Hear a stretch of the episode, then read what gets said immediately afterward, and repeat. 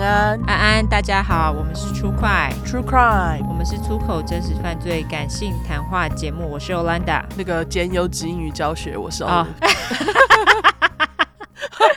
整个又忘记，好，好，没关系。好啦，那我们就来念留言吧。啊，不喜欢留言的人，麻烦你往后拉十五分钟，不要再靠背了，有够烦的。对，我觉得你们就是一直讲一样的话，不累吗？对啊，什么留言太长，骂脏话哦，拜托你们的那个一心，拜托稍微有创意点好吗？对，拜托就是来点别的。我好想要就是像娘娘一样，就可以骂酸民哦。怎样？他就是很爱酸民啊，然后他就是会一点一点击破。哦，你想要酸民多一点是不是？没有没有没有，就是我想要酸民有创意一点。我们算命非常没创意。对，加油好吗？没错。那先来谢谢斗内喽。我们要感谢一位叫做全家狮子的六月，就这位六月，他们全家都狮子。对，他有传讯息给我们，因为他说我们讲强叔那一块，然后讲说，呃，狮子就是这样，狮子就是这样。他就说他们全家狮子。我说你们全家出去的时候是不是很吵？他说对。好好笑，全家是对。然后我们还要感谢林小姐，还有庄小姐的抖内，还要感谢庄小姐特别来问我们怎么抖内，谢谢你的大笔抖内，感谢你们是我们的再生父母，谢谢。对，感谢大家的抖内，请继续抖内起来。没错，接下来念留言吧，让大家靠背。好，第一个留言是 Lini 九九七七，标题是不分享真的很对不起自己的良心，笑哭脸。超赞的节目，真是相见恨晚。从 YT 的上帝黑名单，一堆讲犯罪的 YT 看到山穷水尽，挂号问号，太多重复讲的案件，于是转战到 Podcast，意外发现出快，简直就像挖到石油一样，开心的不得了，还石油，我们是石油哎、欸，对啊，我们是石油，我们这么饱。听到很多新故事，很多新题材，马上推荐给朋友听。他刚好正在准备考试，也有学犯罪学，他听完也是超兴奋的。狂热的我也把他拉进去南方故事集，挂号问号。然后那些奇怪的英文教学，我居然都还记着。节目长度我觉得很棒，超赞的。封面图也很棒啊，挂号上面不是德门叶和么喝蘑菇吗？就大麻跟迷幻蘑菇吗？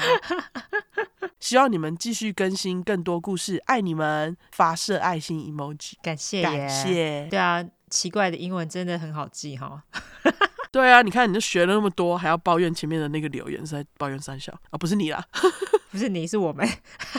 对，我们刚刚因为在录音之前看到一个一星就在讲我们留言念太久，我就觉得你给我走，真的哎，这很烦哎。我们留言又不是只有念念，我们是要回我们亲爱的听众们好吗？对啊，我们在回我们亲爱的粉块，你不懂你就给我滚。对啊，你不要当就算了，好不好？可以走，没关系。你如果只想听故事，那往后拉十五分钟啊，是很难吗？动动手指很酸是不是？可能就是这么懒吧。那你的人生祝福你。OK，下一个是除。月，我念对吧？应该对吧？标题是入坑是从 Google 推荐入的。我个人超爱看韩剧、惊悚剧、挂号 Voice、隧道、如实陈述那类的，因为很好看，而且也很刺激，比起脑残爱情剧好看太多。之前还有来自星星的事可以看来宾说刑事案件，可是现在没有了，三个大哭脸。于是就在 Google 找了推荐的频道，才看见出快，刚好我跑外送的时候可以听。第一次听过有人可以把刑事案件讲得很靠背的，三个大笑哭脸。我是从最新单集开始听，会继续支持你们的。六个 thumbs up，感谢你，感谢你，很好。他说那些韩剧我还真的都没看过，哎，哦，我也没看过，也许可以找来看看。如果 Netflix 有的话，对啊。Netflix 最近多好多韩剧，我觉得 Netflix 太厉害了。他们真的蛮厉害的，而且都还蛮好看。对，真的 Netflix 快来夜配我们，真的哎哦，真的是我今天要推荐 Netflix 的片了，真的是。对啊，我们真的是把你们推爆哎！而且你知道上礼拜其实我们那个拔罐那集出之后啊，嗯，我们两个就有发现 Netflix 接下来又要有一个关于他们的那个纪录片出来了。哦，对对对对对，好期待哦。对啊，而且好像是在这集出来之前就会出来了，再跟大家讲。没错，然后下一个，它的名字是 Frog 七七 Sally，青蛙七七 Sally，标题是喜欢喜欢，内容好喜欢，因为 IG 网红黄教官 Becky 而入坑的，超级喜欢，爱心脸，谢谢，谢谢你，网红黄教官 Becky，台湾现在网红好多，哦，我都不认识，但是我真的很感谢，我们真的很多网红推我们哎，好开心哦。对，我感谢你们这群美女们，感对谢，，真的是谢谢大家，我们都觉得何德何能。真的，虽然我们都不认识你们，对，我们真的不认识你们，但是感谢你们收听。对，非常谢谢你们。对，下一个名字是爆肝美术生，标题是不知道什么时候被念到，挂号期待。我大概是你们听众里面最年轻的吧，俯额主下巴脸，正好在十六岁时遇见你们，超爱看 MOD 最暗特辑频道的我，简直。他是蒸汽频道，我刚刚讲什么？你说特辑频道哦，好吧。我不知道为什么会念这样，超爱看 MOD 的最暗蒸汽频道的我，简直像挖到了宝吧！嘟嘴笑脸，我打开 Podcast 就是为了听你们的频道，你们好赞赞赞赞赞赞！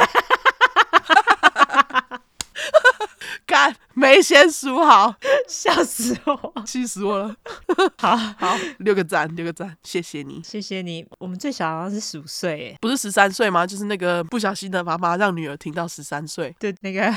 建议大家不要这么做，但是我记得好像之前我的 Facebook 被一个十五岁的加哎，哦是哦，对啊，我因为我就看他年纪看起来怎么这么小，然后我觉得应该就听众，因为我不认识嘛，然后我就跑去看他的那个 Facebook 档案，我就觉得干怎么这么小，后来我就看到他的档案照片里面有国中毕业证书，就他拿国中毕业证书，我觉得干有个小，我的妈，对啊，好小哦，没错，所以我们有一些小朋友听，我觉得很开心，我们这么富教育意义。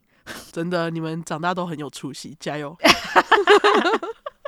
没错，下一个是 U E U E E，OK. 这标题是一百颗星，喜欢喜欢，亲嘴爱心脸，很棒的节目，适合工作时听。挂号提案画图可以一天听好几集，很喜欢主持人的讲述方式，粗口好舒压，五个歪嘴尖笑脸，内容很有条理呢。四个爱，五个庆祝脸，四个会心一笑脸。好，感谢 U E U E U E，对，感谢 U E U E。下一个是悲伤猪排意面，天啊，听起来好好吃哦！真的哎，对啊，我好想吃那个台南锅烧意面。你知道我有多想吃那个东西吗？真的吗？对啊，我还好，个人不是那个锅烧意面的爱好者。什么？你真的在台南没有吃到爆吗？没有哎，还有那个什么鳝鱼意面，我也还好，因为鳝鱼实在太咕溜了，很腥。我不喜欢吃鱼哦，我很喜欢吃鱼，但是鳝鱼我觉得它不大像鱼，它脆脆的。哦，对对对，我觉得台湾都很喜欢把鱼煮到看起来很恐怖。我只敢吃生鱼，小时候被逼吃鱼。好，对，背上猪排一面，它标题是听到耳朵怀孕，好听，真的好听，加油！留言到这边玩玩，好，OK，感谢猪排一面，对，玩玩，没错。接下来是来自于 Babe Babe。好，either one。好，他的标题是我我我我三个举手脸。他说从小就喜欢犯罪类型，刮胡常常幻想自己变成 FBI 或是鉴识专家。听了一次初快就被两位豪迈的笑声吸引。妈妈常常跑进来说：“为什么你广播的人笑成这样可以当广播人员？”三个流汗脸，刮胡，原谅长辈不懂 Podcast 形态。听到你们说自己的故事或影集就觉得很开心。刮胡 Dexter 好棒棒，虽然结局好虐。已找好友们和男友一起入坑邪教。刮胡真心。心想当乡里，你刚刚是说听到你们说自己的故事，还是自己知道的故事？哦，自己知道的故事。OK，对，我刚刚好像是念自己的故事。OK OK，这边纠错一下，后面写说真心想当乡里点点点，连不敢看鬼片、鬼故事的男友都陪着我讨论你们的故事，棒棒，thumbs up，棒棒。对，谢谢你。我们真的不是广播人员呐、啊，广播人员哪有这么三八？广、哦啊、播人员都嘛很节制，讲话都要这样啊啊！对对对。不像我们就是全部都说哈，不会不会像我们这样大拉拉大呲呲，没错。妈妈不好意思，那个体谅一下。对，希望妈妈有一天可以感受得到我们这种不是广播人员的好。没错，下一个是来自于 Togumi，他说巨蟹座就是很两极，五星好评大推刮胡，已拉了两个朋友一起听。身为巨蟹座，很能理解阿铁的正义感，刮胡爽。阿天击败的也很巨蟹，五个 W，觉得你们说真实犯罪很轻松有趣，很喜欢两位的笑声，爱你们。我靠，八个爱心是不是？一二三四，七个，七个爱心。多算一个没关系，我自己加一个。好，感谢你巨蟹座，感谢。我们目前巨蟹座真的蛮少的，少到爆，超少。好，那下一个是来自于更新不能看，他说出快大法好，thumbs up。不管你们说什么，听到你们俩的声音就是爱，重刷八百遍，爱你们，爱心玩，刮胡笑哭脸，完，感谢你。下一个是来自于 S K W O E。O V V OK，它的标题是安博来给五星好评，超喜欢你们节目的爱心，最喜欢一边上班一边配你们凶杀案，听完精神就来了，也很喜欢你们互动跟爽快的骂脏话，两个笑哭脸，每个礼拜都期待你们的更新，爱你们哦！猫咪 emoji 满脸爱心脸，爱心，感谢你，感谢。我有个朋友叫安博，哎，哦是哦，应该不是他吧？我不知道。搞不好是哦。不管怎么样，感谢你安博。对，另外是一个是来自于北北基准妈妈，她说入坑虽晚，但不可自拔。安安刮胡第一次发表评论，好紧张。不要紧张，你可以的。对，默默从第一集归宿的慢慢消化故事的我，一直很欣赏你们对于案件细节的考究与粗口感性的幽默。终于到达第十六块的我，才知道爱迪生原来是只哗众取宠的花蝴蝶。刮胡嘴炮王，更感觉到你们在出口后隐藏的是真心不骗的正直。刮胡奇异，我坚决不买了。幸好我是台货日货爱用者，越来越喜欢你们了。请一直用热情录制属于你们风格粗快吧。谢谢你们给大众的快快精神粮食。膜拜 emoji，膜拜 emoji，说得好，说得好，感谢你。对，感谢北北基准妈妈，你写的好感人哦。真的要大哭嘞。对，真的就是真心不骗的。正直，没错，我们真的就是真心不骗，真的正气正直。哦、感谢妈妈，对，感谢。那下一个是来自于妈的，你都故意留这种给我念哈，就是那个名字都不知道怎么念的，我哪有？我是照长短排的，好不好？好，OK OK。他的名字是 Z L L O P Z K F J I R。他的标题是怎么不是前十名？哦，真的，没错。平常用 Spotify 听，每天上班和通勤都节俭的一块块慢慢听。想说试听别的频道看看好了，结果听一下就觉得这口条好差，粗快流畅多了。这英文夹杂太多了吧？又不教又不解释，怎么听都不满意。马上怒下载 Apple Podcast 来五星留言。已经离不开你们的啦。感谢你，哦，感谢你，感谢大家的留言，太开心了。虽然刚刚那个你的名字打乱嘛，让尤兰达很难念，还是谢谢你 特地下载 Apple Podcast。对，他应该是不知道怎么改名字啦。对，没关系，原谅你。好，那你要先纠错还是免责声明？我可以先纠。好，OK，先纠。先纠那个上礼拜你在讲什么老师那边？我不是跟你讲说是什么暗黑之神吗？他其实夜晚之神老师。说到晚上，我就想到暗黑，拍谁？哦，你后来没有讲夜晚之神吗？我后来好像是讲暗黑。哦，这样子哦，不是讲夜晚，就是那个拔罐的名字嘛，对不对？对对对，OK，好。我觉得大家应该没有注意到，因为这资料太多了，我有把它纠错在那个注解里面了。OK，好好好，因为我们上个礼拜资料量真的蛮爆炸的，它就是一个资料超多的邪教，所以大家就是可能要一直重复听，可能才会听到一些小细节，就我们错的小细节。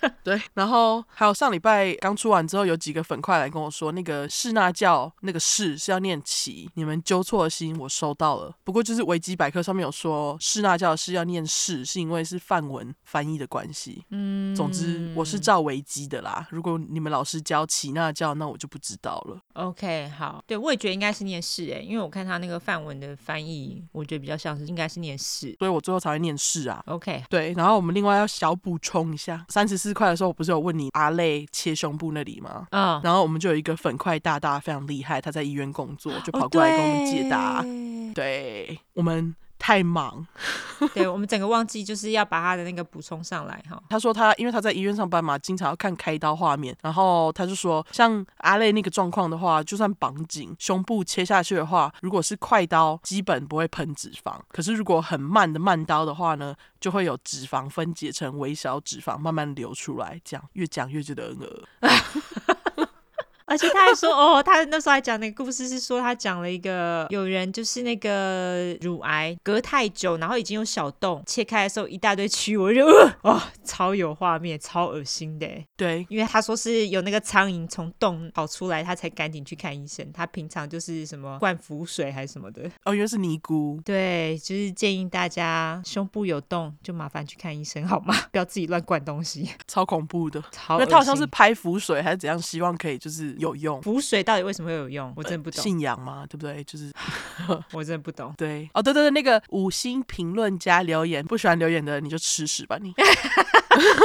好凶哦！没有啦，那个反正就是麻烦大家给我们五星评论，然后加留言。哎，没有五星评论就是留言啦，就是给我们五星加订阅。Oh. 对对，订阅就这样。免责声明哈，因为我们的主题在讲有关血腥、暴力或性虐待的内容，建议有类似创伤或经验的人，还有不喜欢这类题材，你就不要听喽。那十五岁以下的听众就不要听，妈妈带着拜托，非常建议不要。那我们都会用比较轻松的方式去讲这些故事，并不代表我们不尊重受害者，毕竟案件的内容都很沉重，我们都是开杀人犯玩笑，对于死者会给予绝对的尊重。那个，因为我都会去看人家的评论，因为我觉得我们去参考其他 podcast 的评论，对我们来说就是给我们一个参考，是不是有些错我们就不要犯。然后我就跑去看，我就看到有人就是没有听我的免责嘛，然后跑去别的那个博客评论留言说我们在那边不尊重受害者，就是觉得莫名其妙。去听听我们的零零集好吗？还有听我们的免责好吗？真的，所以你有种就跑来我们这边直接留言好不好？反正我们虚心受教，真的。对，免责都说清楚了，你就好好的听嘛，不要给我在那边当什么正义魔人。你如果真的很关心受害者，就跟我们一样，把他们的故事传出去，让大家知道，不要在那边给我假。完全啊，对我我就搞不懂你们这些不听免责声明，在那边批评人家到底怎样。好了好，又又气了。那反正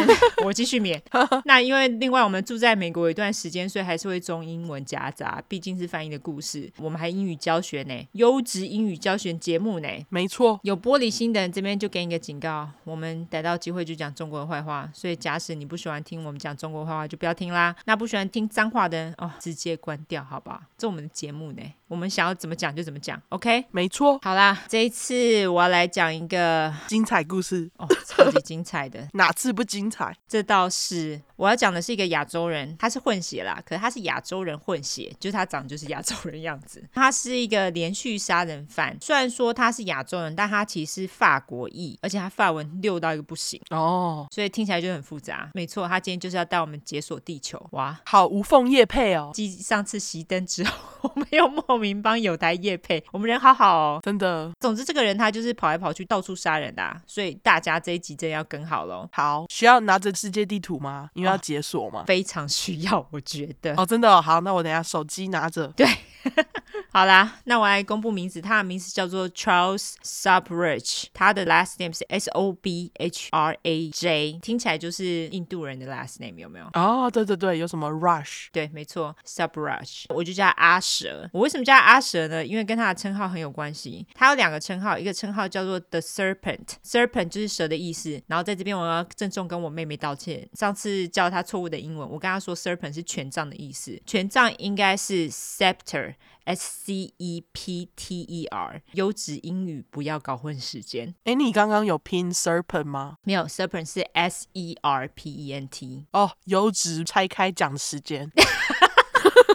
没错，因为我把 serpent 跟 scepter 我整个搞混。Oh. 总之，大家就是不要搞混哈，不要跟我一样记错了。就是因为这个称号，所以我决定叫他阿蛇。他会叫阿蛇，还有另外一个原因，是因为他很狡猾，跟他的鸡鸡我不大确定有没有关系，搞不好有哦。Oh? 因为女人也被他控制服服帖帖的。哦，oh, 就是他的居像蛇一样嘛。很会有没有？很会钻。对，那我是不知道啦。总之，感觉他叫阿蛇就不是叫假的。好啦，重点不是这个，重点是因为阿蛇他其实是一个大骗子，他把人骗得团团转，又让人很美宋，所以叫 The Serpent。刚刚不是说他有两个称号吗？阿蛇听起来蛮酷的哈，超酷的。但是另外称号我觉得很闹，另外称号叫做 The Bikini Killer，比基尼杀手。我一听到根本整个笑翻，我想说是傻笑，但是大家也是听下去就知道这个称号的由来。好，由于这次人名真的是多到靠北，真的是连我都有点头昏。虽然是有取小名啦，但是我还是建议大家就是搭配我们 Instagram 或是 Facebook 的照片一起来听，比较不会搞混。好，那我就开始喽。阿蛇他是在一九四四年四月六号出生的，他就是少见的母羊座杀手加一。哦，他出生是在越南的西贡市，也就是现在的胡志明市啦，阿蛇的妈妈呢是越南人，但是他爸爸是印度人，所以他才会有一个印度的姓嘛。他的爸爸其实是一个有钱的印度布商。蛇妈跟蛇爸的婚姻其实并不长久，没有多久就离婚了。原来是蛇妈发现蛇爸其实是个渣男，他其实在印度早就结婚有老婆了。哦，所以蛇妈发现自己被骗之后，就毅然决然的带着两岁的阿蛇离开了蛇爸。那蛇妈也没有多久就认识一个法国的军官，大家都知道越南曾经是法国的殖民。地嘛。对，两个人在一九四八年阿蛇四岁的时候就结婚了。但是当时四岁的阿蛇看着这个白人老爸，他就觉得干，你根本就不是我爸，干是我家的啦。总之，他就不觉得那个是自己的爸爸。四岁的他呢，对于继父就是非常不以为然，他心里就想着自己的生父蛇爸嘛。也如他所愿，在他五岁的时候，蛇妈就跟着继父一起回到了法国，他就把阿蛇送到印度去给蛇爸养。本来以为跟蛇爸团圆后就会过着幸福快乐的日子的阿蛇，事与愿违。他一到印度之后，才发现蛇爸跟原本的那个印度老婆离婚，他又再婚了，哦，而且还生了其他小孩。非常渴望可以得到蛇爸所有注意力的阿蛇呢，他整个觉得杀小啊，又被孩子多多的蛇爸给整个忽略了。所以阿蛇他就只好自己玩自己。他在接下来的三年，他就开始参与街头小小孩混混俱乐部。哎，他现在几岁？他就是五岁去找爸爸。那接下来三年就是一直到他八岁的时候。哦，真的是小小孩。他就是跟这些小小孩混混啊，他们就一起抢或者是骗游客的钱。阿蛇他这样的作为，让蛇爸也觉得很头痛，也很北宋。所以他在一九五二年，就是在阿蛇八岁的时候，蛇爸就趁蛇妈回到西贡 （A.K.A. 胡志明市）的时候，再把阿蛇跟丢垃圾一样丢回给蛇妈。哇，蛇爸真蛮急掰的。但是阿蛇他回到蛇妈身边之后，也一样还是很急掰，他行为变本加厉。为了想要教养阿蛇，阿蛇的法国白人继父，于是就正式收养阿蛇，因为想说哦，名义上我已经是你老爸了，我就可以好好教训你。但是当然还是没有办法啊，怎么可能啊？那他不止无法控制阿蛇，阿蛇在这个时候还利用他同母异父的弟弟，叫做 Andre，我觉得他阿嘴。阿蛇跟阿嘴他们两个人其实差了八岁，当然有了弟弟不利用怎么行呢？就在阿蛇十岁，阿嘴两岁的时候，阿蛇就跟阿嘴说去偷那个东西，就在某个店里面，然后两岁的小孩子偷东西，当然马上就被发现了嘛。他就两岁而已啊，所以他其实也诚诚实的跟蛇妈说啊，是哥哥叫我偷的啊。虽然被弟弟供出来，但是阿蛇他其实那时候也觉得没什么，他从中间说没关系啊，我还是有办法找到其他笨蛋来帮我做事。哦，他就放弃弟弟了，就对了，因为弟弟就马上就跟妈妈告状啦。哦，我想说之后啊，等弟弟长大，对，这样子阿蛇一到青春期。就整个大爆炸，非常失控。蛇妈就想说，干再这样下去不行了啦。所以全家在一九五九年阿蛇十四岁的时候，他们就搬回到继父的祖国法国的马赛城。蛇妈她就想说，哦，让阿蛇接受比较好的教育啊，然后就想说这个也许能够转变他的个性，就帮他报了一个农业学校。但是阿蛇也是念一下就不念了。一九五九年圣诞节，阿蛇他决定在街上贩售圣诞卡片来赚一些零用钱。但是阿蛇他使用的销售方式是强迫销。手，也就是假使你不买，他马上亮刀子逼你买，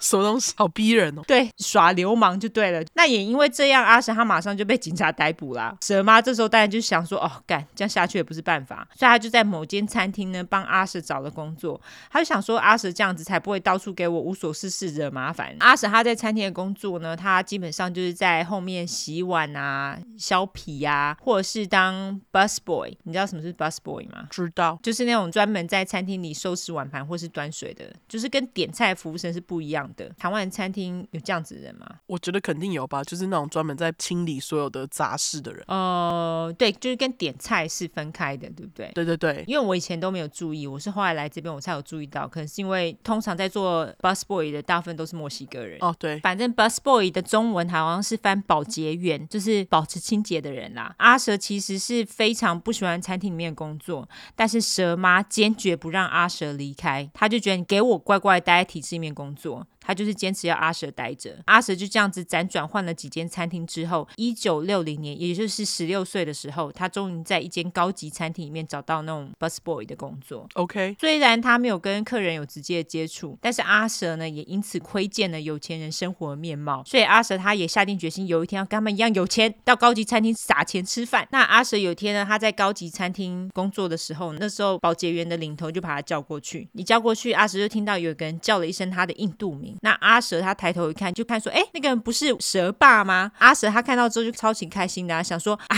果然爸爸还是爱我的。你看他从法国来找我了呢。于是阿蛇便跟蛇爸相聚叙旧。阿蛇也马上跟蛇爸告状，他说谎，他说蛇妈跟继父都虐待他，不让他上学，逼他到餐厅厨房当人家的奴隶，领那种少少可怜的奴隶薪水。他说妈妈根本就不爱我啦，因为阿蛇很会演，演的有够好，马上得小金人。不是啦，就是蛇爸听了之后马上就。幸了，于是就下定决心把儿子从水深火热的情况当中拯救出来。所以就在一九六一年的春天呢，蛇爸把十七岁的阿蛇带回西贡一起生活。阿蛇想说，终于回到爸爸身边了，又可以得到爸爸的爱了。没想到 一到蛇爸西贡的家，阿蛇才发现，干，蛇爸这几年也没闲着努力生产，他现在有九个同父异母的弟妹了，九个哎、欸，真的，印度人超会生的，你自己想拔罐十一个哎、欸，是拔罐十一个，没错，他们真的很会生，因为弟妹这么多嘛，他为了要证明可以让爸爸更喜欢自己，阿蛇呢，他决定不再犯小罪了，什么偷东西抢劫算什么，他决定偷车，整个问号哦，就是要偷大的，爸爸才会喜欢，OK。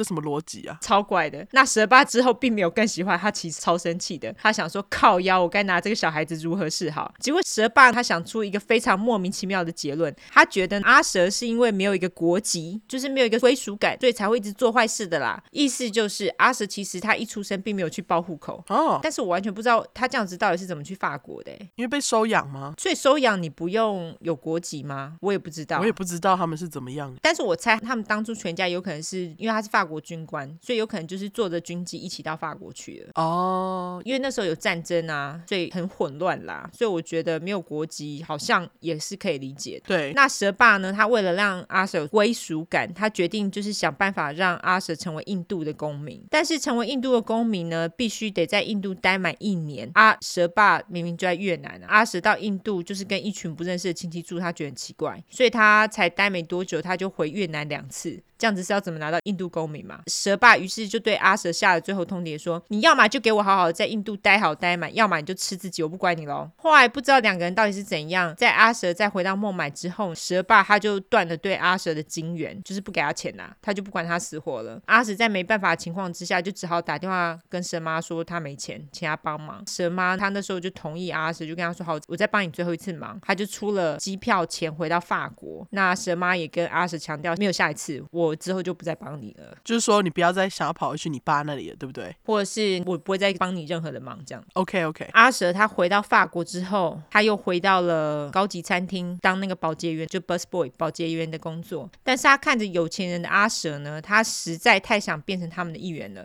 为了赚更多钱，阿蛇他决定回去再去偷车。结果才偷没多久，他马上要被抓了。他这次被抓就被关了六个月。六个月出狱后，阿蛇又打电话跟神妈要钱，但是因为蛇妈之前。前已经讲过不再帮忙，他也不是讲讲而已。蛇妈就直接拒绝他。那现在已经二十岁的阿蛇，爸爸不鸟，妈妈不要，阿蛇当然又重回犯罪的怀抱。他为了能赚更多钱呢，他就跑到巴黎去了。一九六三年，阿蛇在街上打混的时候，他遇到了同样是越南裔的心灵导师卤肉，我就叫他卤肉。好，阿蛇跟卤肉学了跆拳道，因为卤肉认为跆拳道是你在街头生存所需要的技巧跟哲学。哦，他也教了阿蛇。非常的多啦，那他们当然两个人也是一起干一些偷抢的坏事这样子。后来卤肉他介绍阿蛇一个专门在制作假身份证跟护照的人，没有国籍阿蛇他当然是觉得啊，好啊，我没有国籍没关系，只要有三千法郎，我就可以成为任何一国的人了。在接下来的六个星期呢，阿蛇他为了要凑足三千法郎，他犯下了十一起抢劫跟窃盗罪。就当他快要达标的时候，傻子阿蛇他有一次开着赃车还超速，结果就被抓了。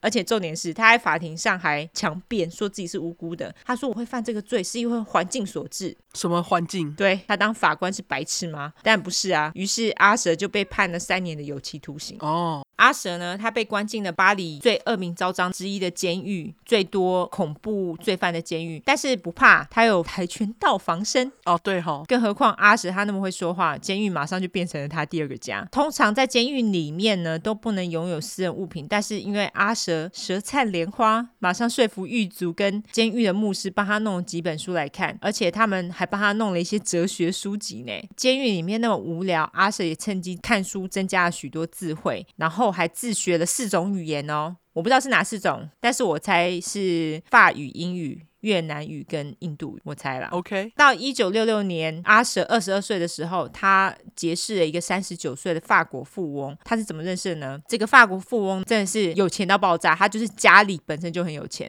那他的家族呢，也利用他们的财富帮助了许多贫穷的人。但是这个富翁他本人，他除了跟他的家人一样开支票给需要金援的人之外，他还自愿跑到监狱里面当义工。他就是想要帮助监狱里面的罪犯回到。到正轨。而且如果就是罪犯如果受到司法上的不公，他也会帮忙。阿蛇就是这样认识他的。OK，阿蛇那个时候就跟富翁说了他自己家里的状况，然后他还跟富翁说：“哦，我被关了两年，我变好了啦，但是我很想念我爸爸，希望跟爸爸和好。”虽然我们不知道阿蛇说的是不是真的，总之富翁是相信了啦。他们两个后来成了好朋友，而且他们互相写信啦，或是等富翁进监狱帮忙的时候，他们两个会聊天聊超久的。富翁虽然也尽了力想要让阿蛇跟他的爸妈和好，好但是你也知道，蛇爸蛇妈非常了解自己的儿子，知道自己儿子就是一个渣渣，完全不想再认这个儿子。富翁就想说：“好吧，既然家人我真的没有办法，毕竟这是人家的家务事，但是帮阿蛇弄个国籍总可以了吧？”于是富翁便使用自己的关系人脉，说服法国政府赋予阿蛇国籍。于是活了二十二年的阿蛇，终于有了一个正式的国籍，就是法国国籍。哦，OK。天呐，活了二十二年，对，活二十二年都没有身份，我觉得也蛮惨的啦。对啊，一九六八年夏天，二十四岁的阿蛇，他终于服满刑期出狱了。他那时候就找了间房子，而还找了一个卖灭火器的工作哦。除此之外，他这一年超级出运，他还遇到一个叫做 Chantel Compagnon 的年轻女生，我就叫阿香。两个人没多久就开始约会。那阿蛇这么会说话，阿香当然马上就陷入了热恋呐。虽然如此，阿香的父母非常不喜欢阿蛇，他觉得他舌灿莲花又不够白。而且还来历不明，真的。也因此，阿蛇虽然跟阿香求婚很多次，阿香虽然就是爱死阿蛇，但是每次都拒绝。为了讨好阿香父母，阿蛇还撒谎骗阿香的父母说，他其实是来自一个有钱的越南裔家庭这样子。OK，为了证明这一点，阿蛇于是便又一头栽入了犯罪的世界。阿蛇开始参加有钱人的 party 啊，并且开始巡视有钱人他们家，然后观察这个家的出入口，还有哪一个房间里面有最多值钱的物品，接着再把他。脑海中的地图画出来，他再把地图卖给之前认识的已出狱的老友，然后跟他说：“我要不多啦，我只要你收益的五十趴，再加上开发费就好了。”傻小啊！什么是开发费？开发费就是说他去那个 party，然后去开发了这间房子。那他怎么收？我也不知道哎、欸，好像不少钱哎、欸。可是你自己想，收益的五十趴也很多哎、欸。对啊，所以我才想要知道开发费到底有多少，因为他收益就已经五十趴了哎、欸。而且这些风险都是那些老友要自己承担哎、欸，他就是出一张嘴而已哎、欸，很贱。但是好像老友还答应了。总之就在计划要执行前的某一天，阿蛇呢，他带着阿香到一个离巴黎开车约两个小时的赌场去赌博，结果阿蛇当天输了好几千法郎，输了也罢。回家的过程当中呢，渣男阿蛇他居然还怪阿香带衰，害他赌钱。哦，阿蛇还越说越气，然后油门就越踩越重，开车就开始开超快的横冲直撞。阿香根本整个吓死，想说杀小啊。这个时候阿香心生一计，他赶紧跟阿蛇说：“哎呀，我爱死你啦，我想跟你结婚啦。”哦，结果居然奏效了，阿蛇果然开心到不行，整个冷静了下来。OK，阿香终于。也松了一口气，但是就在两个都松了一口气的时候，车后传来了一阵闪光，原来是阿蛇这个智障，他还生气的时候只管踩油门，结果超速了，而且他开的又是赃车，被抓还得了，所以他再度踩下油门，跑给警察追，在黑暗中追逐，阿蛇又因为慌张撞上了一道篱笆，然后他就这样栽进了田里面。OK，所以警察他就把阿蛇从撞烂的车子当中拉了出来，带进了警局。在法庭上，由于阿香跟之前在老里认识的富翁朋友，帮他们作证讲话，所以阿蛇他那时候运气好，只被判了八个月的刑期。哦，真的是运气好啊，因为他之前有前科啊，而且之前已经被关三年了。对，而且这还是赃车。没错，所以他在一九六九年的六月他就出狱了。他也在一九六九年的十月呢，就跟阿香结婚了。但是如果阿蛇改过向上，我们还有故事可以说吗？他当然没有改过向善啊。他跟他的老友到处偷东西抢劫，但是在隔年呢，也就是一九七零年，阿香给了阿蛇一颗炸弹，很好猜吧？就是她怀孕了。嗯，有了孩子，阿史突然觉得，如果我坐牢了，我孩子就没有爸爸了呢，我孩子就会跟我一样要被遗弃了。哎，妈妈表示。真的，于是阿蛇就有了一个很天才的想法，他觉得待在巴黎会被警察抓，那我就离开巴黎去投靠在越南的爸爸就好了。哦，他怎么对他爸这么执着啊？到底是执着什么？对，他就是一个很需要爸爸的注意力的人。真的，更天才的是，他从巴黎到越南的方式可不是搭飞机哦，他决定开车。哦，好，大家现在地图真要拿出来看一下有多远？对，我现在真要看，很他妈的远。于是阿蛇就跟富翁好友借了一台跑车，他还跟那富翁好友说：“借我一下下就好。”但是那富翁殊不知，阿蛇其实是要开车到越南，什么一下下。所以我那时候就打开了 Google Map。我那时候还想要查从巴黎开车到越南胡志明市大概要多久，但是 Google Map 表示开车无法到达，所以我查不到。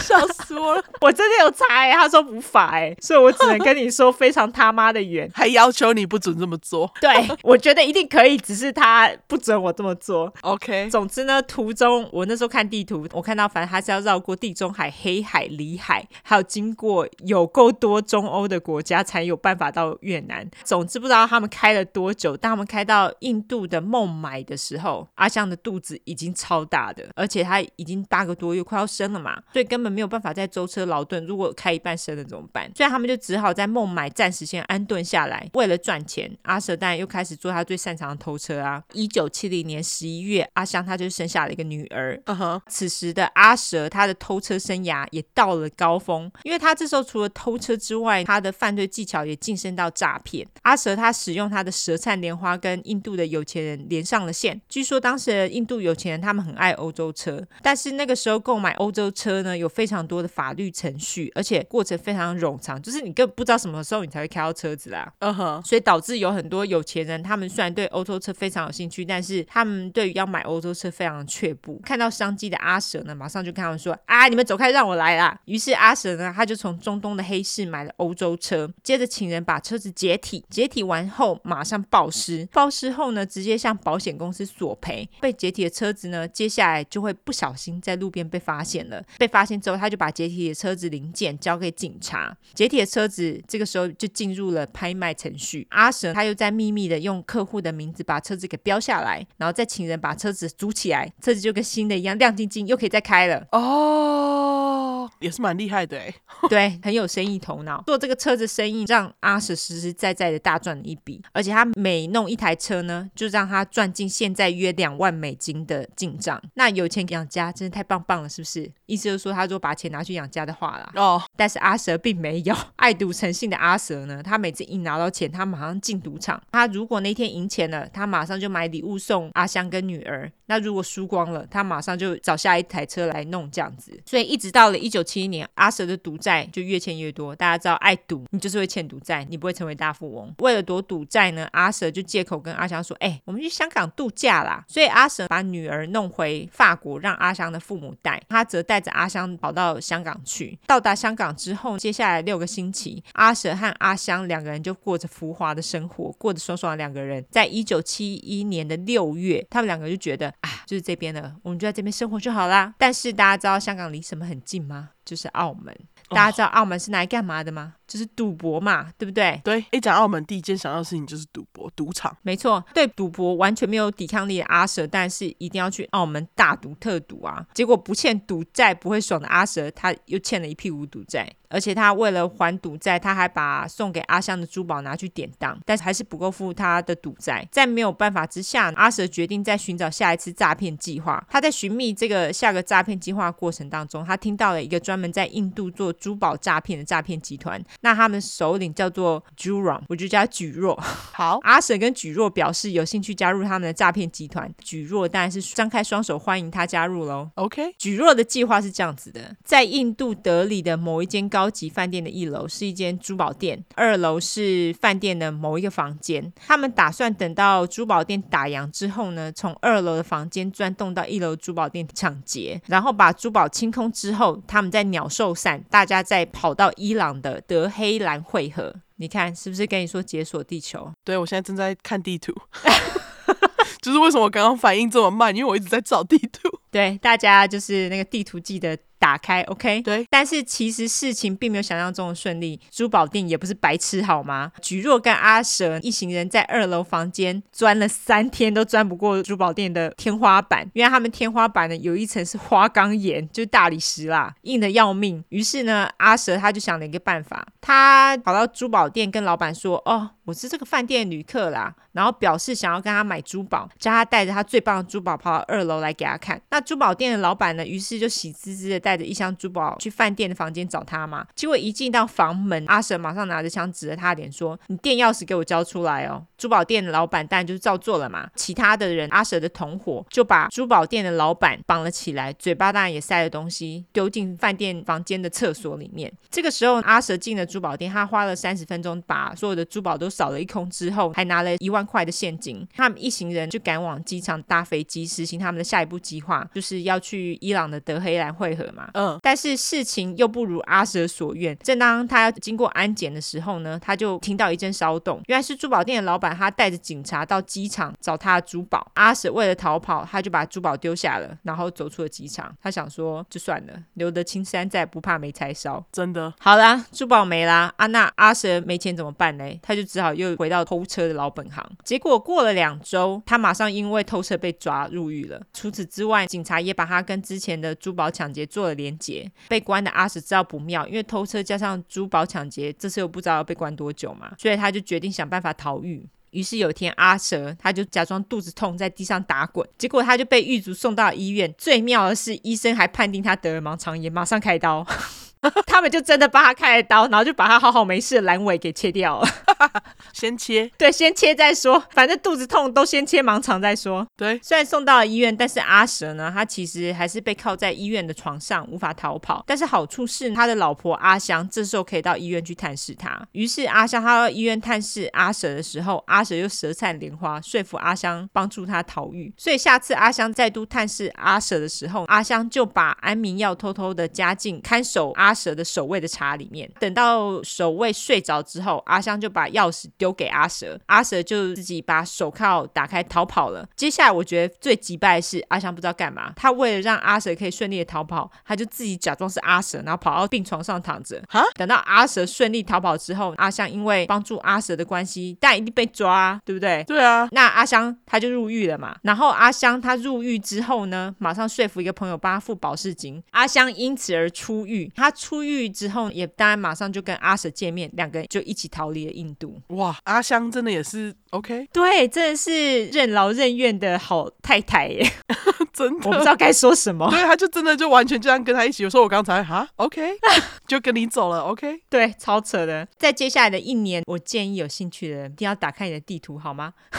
阿蛇跟阿香两个人就开始带大家解锁地球了，他们就不停的到处移动。阿蛇为了赚钱，也到处靠实行诈骗赚钱。他们走遍了欧洲，包括罗马、哥本哈根、巴黎、保加利亚，还有南斯拉夫。我这边小小说明一下南斯拉夫，因为你们如果真的有乖乖的给我看地图的话，就会发现地图上并没有南斯拉夫这个地方，因为南斯拉夫现在已经不存在了。他们有非常复杂的历史，当然跟美国还有俄罗斯之间的战争也很有关系啦。应该说冷战，他们的历史呢，就是那种你念历史课本会想要直接撕掉的那一页。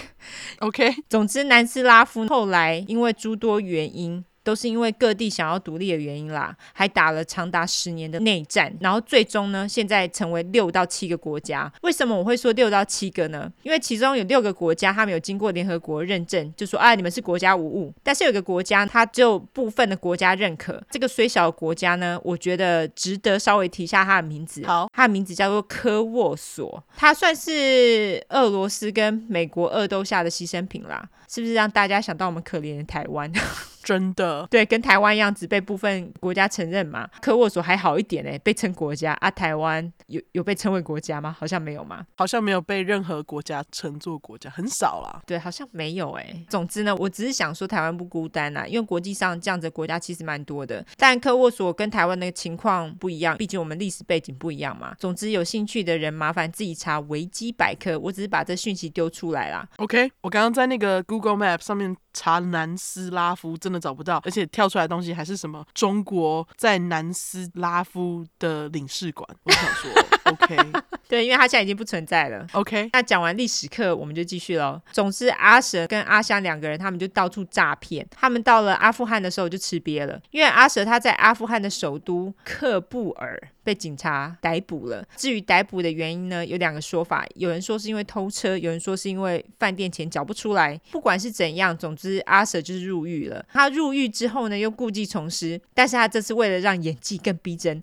他不知道去哪里弄来一根针筒，把他自己的血抽出来放进杯子里面，喝了自己的血之后，他又假装吐血装病，于是马上就紧急送医。到了医院之后，随身携带安眠药的阿 Sir。我是不知道有没有啦，但是如果不是随身携带，接下来事情我真的就不知道怎么解释了。对，于是阿 Sir 又把守卫又迷昏了，在守卫迷昏之后呢，当然就是拿了他的钥匙打开他的手铐，然后从医院的正门走了出去哦。阿 Sir 跟阿香再度碰面之后，两个人又再度上路。哇，阿香非常重要。对呀、啊，非常。对，他们就是 partner in crime。对，在一九七二年的秋天，阿 Sir 跟阿香终于跟女儿重聚了。但是两个人因为在路上这么久了，阿香在看到女儿就突然觉得，哎，干，女儿长这么大了，我到底错过什么了？女儿长大的过程，妈妈都不在，对吗？阿香于是毅然决然的决定跟阿 Sir 离婚，觉得自己受够了。终于，真的，他帮阿 Sir 超多了，他就觉得不要再跟阿 Sir 这样到处跑了。离婚后的阿香呢，于是就回到巴黎跟女儿一起生活。他也发誓不要再跟阿 Sir 见面了，这样子。嗯。阿香的离去当然让阿 Sir 极度的不爽，他觉得自己又在被抛弃了嘛。他觉得阿香就跟他爸妈一样不要他了。我觉得像他这样子的人要他真的非常困难呢。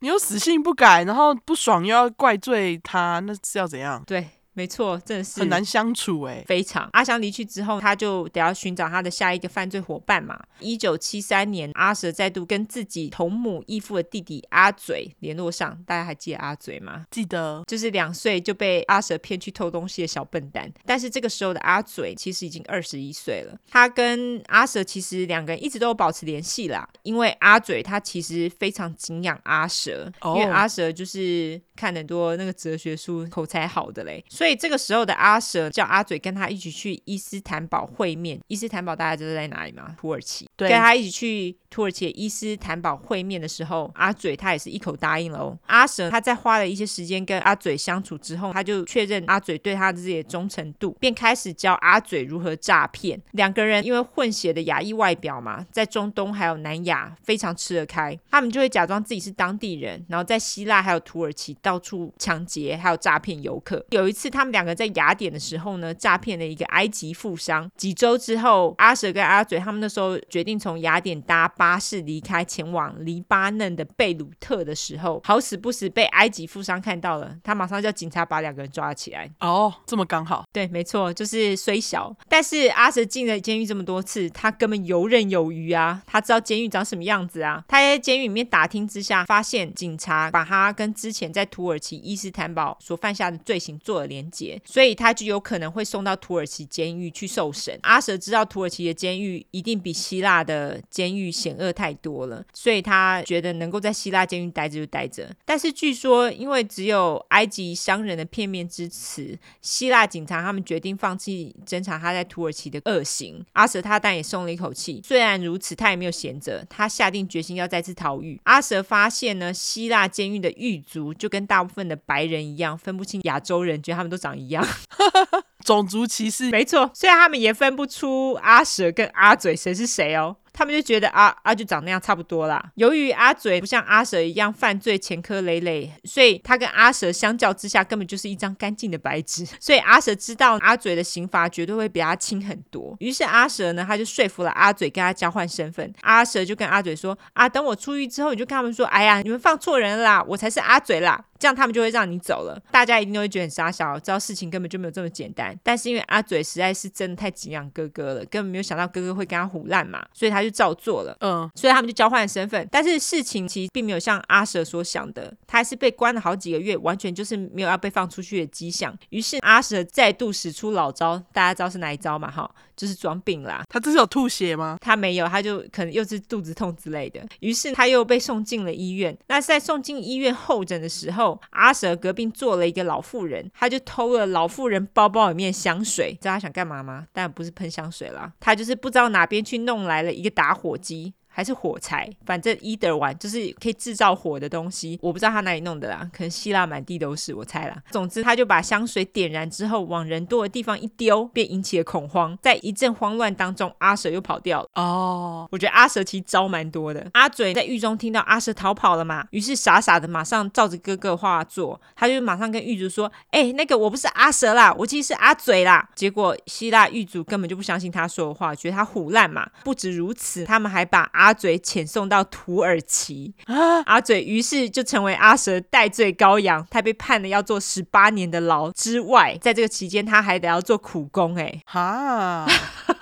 好衰的弟弟哦，弟弟超衰，景仰错人，完全。而且阿蛇当然知道这件事情啊，但是他并没有打算要把弟弟救出来意思，他也没有再管啊，他就觉得不是他坐牢就好了。阿蛇逃出了希腊之后，就沿着当时最红的 Hippie Trail，我就直接翻嬉皮小径。这是西方的嬉皮呢最爱的灵性之路，他们觉得走完这条路，你就跟拔罐一样，成为 Enlightened One。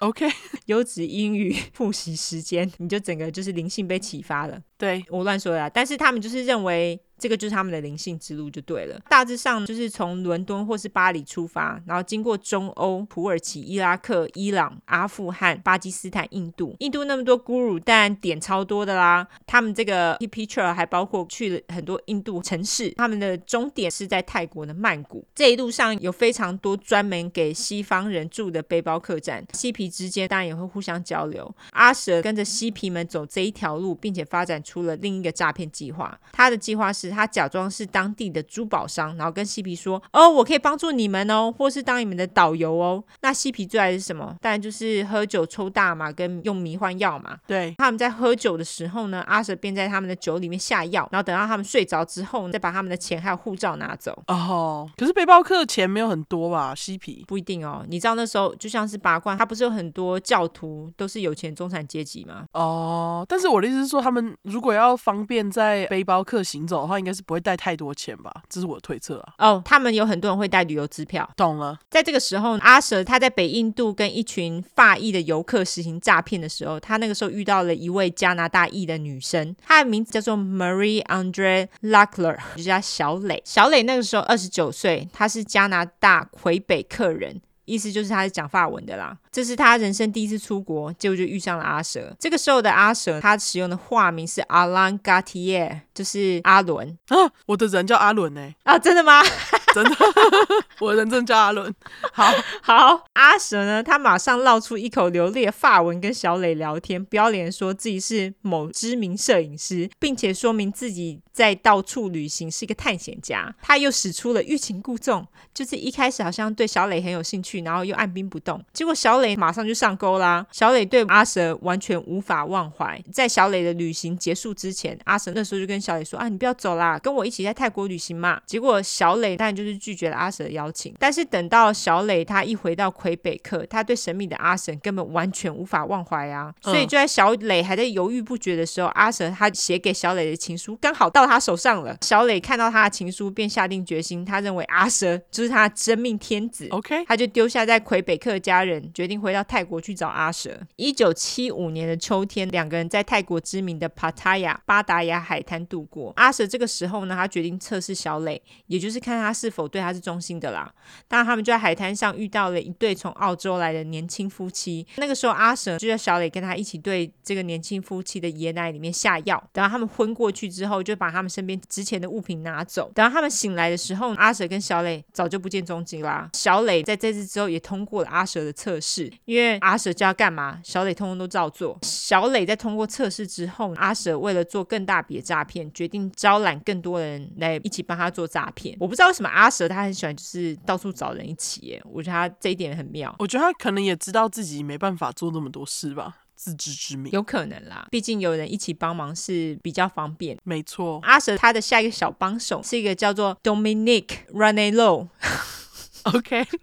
妈的，法国人名字真的难念。那我就叫他豆豆。好，阿蛇是在一个咖啡厅里面遇到他的，他在豆豆的饮料里面下药，豆豆于是身体就变得很不舒服。阿蛇就把豆豆带回他的饭店房间，他跟豆豆说：“哦，你可以留下啊，然后我会帮你把身体调养好，这样子。”哦，豆豆当然就是对阿蛇超级感激，觉得他人超好的。除此之外，阿蛇还找了另外一个印度裔的小帮手，名字叫做阿 J Chowdhury，OK，就叫阿杰。他们两个是怎么遇到的，不得而知。总之，阿杰就是这么突然的出现了，而且阿杰他其实就是阿蛇的超级好帮手。组好队了之后，阿蛇那个时候决定租一间建筑物，他想要把这这个建筑物变成他专门做珠宝生意的门面。但是租一栋建筑物的押金其实不便宜，而且还有期限，而且它的期限是不到六个月。就是说六个月后，如果他生不出这笔押金的话，这栋建筑物就是别人的。OK，他就一直很想要做珠宝生意，他当然就是开始想尽办法使出各种诈骗来赚钱。他也开始在这个时候进化喽。一位来自西雅图的二十一岁美国女性叫做 Teresa Norton，我就叫她小特。小特当然来到曼谷是为了她的灵性之旅嘛，但是很不幸的，她在曼谷的最后一天遇到了死神阿蛇，两个人就聊天聊了一下，几杯黄汤下肚，小特他就答应跟阿蛇一起到曼谷的。红灯区冒险，阿蛇跟阿杰又在小特的饮料里面下药，被弄得昏昏沉的小特就被两个人丢到车子后座，然后不知道哪边飞来一笔，阿蛇就突然问小特说：“你是不是有在帮忙走私海洛因啊？”昏沉的小特就跟阿蛇说：“需要钱的时候我会做啦。”阿蛇又莫名的讨厌走私毒品，我就想说啊，你诈骗是有比较高级吗？有原因吗？就莫名对，就莫名讨厌。我觉得也许是他遇过就是走私商，然后可能有交恶之类的，我猜啦。哦，对。不过像你说的，诈骗并没有比较高级啊，并没有。于是阿石就跟阿杰说：“我们带他去游泳吧。”结果五天之后呢，小特的尸体被巴达雅海滩附近的一个小村庄的农夫看到了。由于小特他被发现的时候是穿着有花朵印花的比基尼，警察那个时候便以戏水意外来结案，所以大家就知道。为什么他会被称为比基尼杀手？就是这么来的。OK。为什么不叫海滩杀手，还要叫比基尼杀手？对，比基尼杀手是杀小。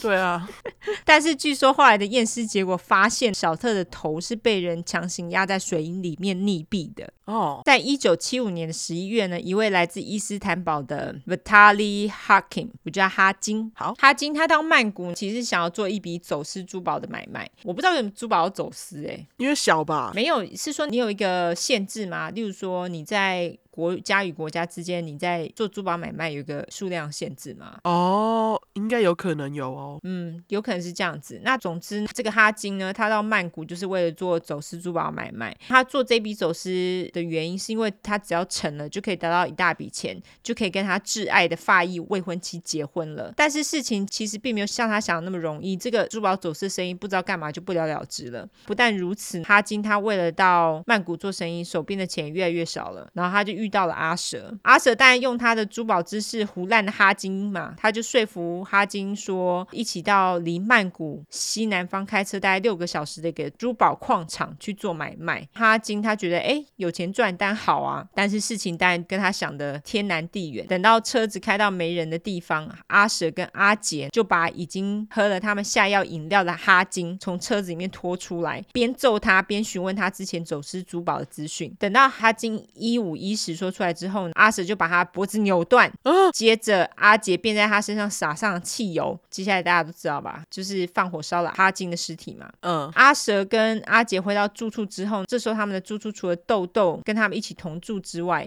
还有另外两个法国人，因为护照跟钱包不见了，但是被阿蛇偷走的啦。所以阿蛇也邀这两个法国人跟他们一起同住，直到拿新护照还有新签证为止。所以他们三个人都知道哈金那时候也是借住在阿蛇家。但是他们看到阿蛇跟阿杰回来之后，哈金却不见人影。他们就询问阿蛇说：“啊，哈金是去哪了？”那阿蛇就跟他们说：“哦，哈金哦，他去找在巴达雅的朋友了啦，暂时不回来了。”虽然一行人觉得很奇怪，因为哈金的包包还有他的私人物品都还在阿蛇家，都还在房里。但是他们能怎么样？就耸耸肩就算了嘛。对，毕竟是客人嘛。那你以为杀了两个人的阿蛇就赚到他所需要钱来租他两栋珠宝店了吗？并没有。还差很多，就在期限将近之时呢，阿蛇他就决定用哈金的护照跑到香港，到澳门的赌场再试试手气。赌徒的那个心真的都是这样哎、欸，就是下一次，对他们就觉得我一定会赢。对，结果阿蛇他一进赌场就被认出来了，他们就想说啊，那个不是欠的赌债不还的阿蛇吗？所以赌场当然就拒绝让阿蛇再次踏进赌场啊，难不成要让他越欠越多吗？对啊，所以他就被赶出了赌场。那这个时候无法一解毒瘾的阿蛇就只好在香港街头闲晃。这个时候他遇到了一对来自荷兰的情侣，分别是二十九岁的 Hank Bitanian，还有二十五岁的未婚妻 Cornelia Hamker，我就分别叫他阿牙跟妮妮。阿蛇那个时候带着两个人在香港玩，阿牙还有妮妮就觉得阿蛇实在是太厉害了，都知道好玩的地方在哪边。所以当阿蛇他回曼谷的时候，他就邀请阿牙跟妮妮跟他们一起回去，两个人也就不加思索就答应了。他们一起到了曼谷之后呢，就继续一起 party。结果没多久，阿雅跟妮妮就得到了神秘的疾病，对。他们两个人就不停的腹泻，还有发热，身体也不舒服。阿蛇跟他说：“你们得了痢疾哦，你们要好好的休息哦。那你们在休息的时候，我就帮你们保管你们的护照还有私人物品啦。”阿雅跟妮妮还想说：“哦，阿蛇真是一个可靠的好人呢。”嗯，就在这个时候，哈金的未婚妻 Charmaine Carroll，我就叫她小敏。大家还记得哈金有个未婚妻嘛？对不对？对。他那时候就发现哈金好几个礼拜没有跟他联络了，他就觉得很不对劲，于是他就决定自己到曼谷一探究竟。哈金呢，他曾经跟小敏说，阿蛇邀他一起住，然后还给了小敏阿蛇住处的地址。那个时候，阿蛇就看到小敏到他那边的公寓到处询问，他就觉得啊，这个小敏也必须要死。所以在一九七五年十二月，小敏的尸体呢也在海边被发现了。我判断应该是穿着比基尼。验尸之后，发现她是直接被勒死毙命的。在这次的事件之后，阿舍决定他不管做什么，一定要斩草除根，以防后患。于是他就决定把阿雅还有妮妮赶出公寓。他跟阿杰把这对情侣丢到车子后座，把他们两个人载到没有人的地方，再拉出车子，狂揍两个人，然后接着勒死两个人，再用老招就是撒汽油烧两个人尸体。等到阿蛇跟阿杰满身泥巴跟汽油味的回到住处。但是这个时候却没有人询问到底是发生什么事情了，这个是很奇怪。对，但是实际上，就其他三个法国人，他们已经感受到阿舍其实是一个很危险的人。他们私底下认为哈金跟荷兰情侣的消失跟阿舍脱不了关系，而且没几天报纸就爆出了一对澳洲情侣被烧死。但是跟阿舍同住的三个法国人都知道，他们就是那一对荷兰情侣哦，因为太明显了嘛。于是他们就决定是时候走人了。不过他们判成澳洲也是蛮神奇的。对啊。到底是怎么判的啊？因为他们是金发嘛，我也不知道哎，而且也没护照啊。对啊，所以我不知道他们到底怎么判的。一九七五年的圣诞节，阿蛇带着阿杰还有女友小磊，他们就一起跑到尼泊尔的加德满都的赌场去度假，但是赌场啊。嗯，阿蛇跟小磊他们两个人是使用荷兰情侣阿雅跟妮妮的护照哦，阿杰呢则是使用假护照出入境。到哪里都要诈骗杀人的阿蛇，就算到了加德满都，也不能错过这个机会哦。阿蛇在那边遇到一对情侣，分别是二十六岁的加拿大人 Lorraine Currier 以及二十九岁的美国人 Connie Brownich。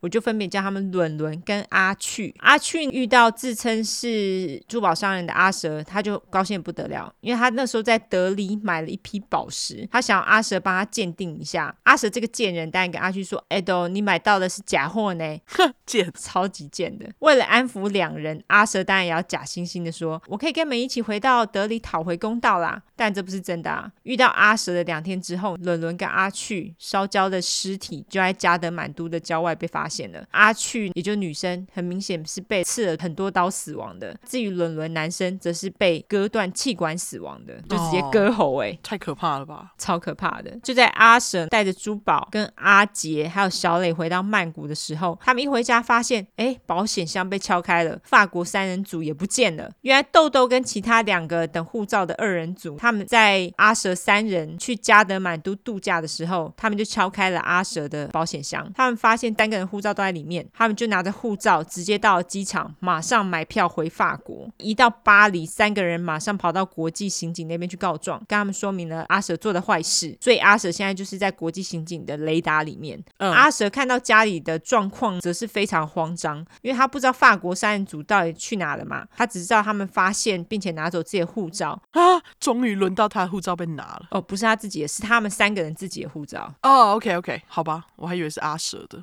没有，于是阿神决定阿杰要留在曼谷处理保险箱的事。我不知道他要处理什么。他总之在跟小磊再飞回尼泊尔加德满都度假。他怎么还回去度假？他就觉得就是要放松心情这样子。OK。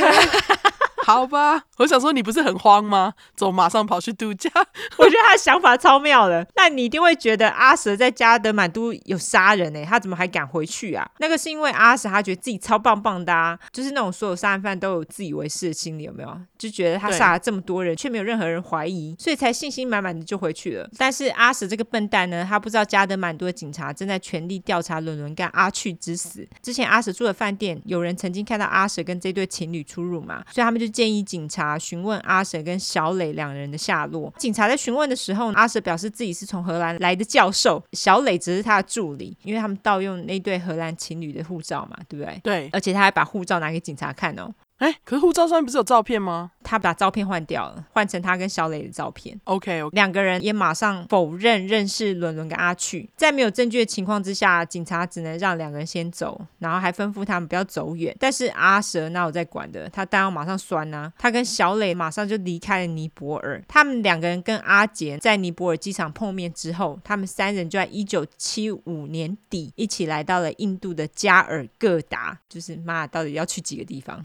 总之很明显的，阿舍他原本想要不在曼谷弄珠宝店的梦想已经不可能实现了嘛。但是没关系，一样留得青山在，不怕没柴烧。阿舍在加尔各答遇到了一个以色列人，他使老招，偷了他的护照还有随身用品，然后就用他的护照回到曼谷。回到曼谷，阿舍马上又下药迷昏了一个美国男性游客 Robert Grainer，我就叫阿滚。迷昏了阿滚之后呢，就窃取了他的护照。等到一九七六年三月，由于之前比基尼女孩的杀人案件终于受到重视了。泰国警方在经过一番调查过后，他们就找到了阿舍来做咨询。但是因为警察那时候所知道阿舍的身份呢，是阿舍的假名，就是阿伦的身份。OK，有了新护照的阿舍，马上把从阿滚那边偷来的烧烫烫护照秀给警察看，当然照片是换掉的。他就跟他说：“哎、欸，我不知道你在说谁呢？我叫阿滚，不叫阿伦呢。OK，我美国人哦，你找错人了啦。”那警察一看到当然傻眼啊。但是因为他们也没有证据来证明眼前这个人是阿伦，就是他们要找的人，所以他们那个时候就只好让阿蛇走。而且他们让他走一次，跟他说：“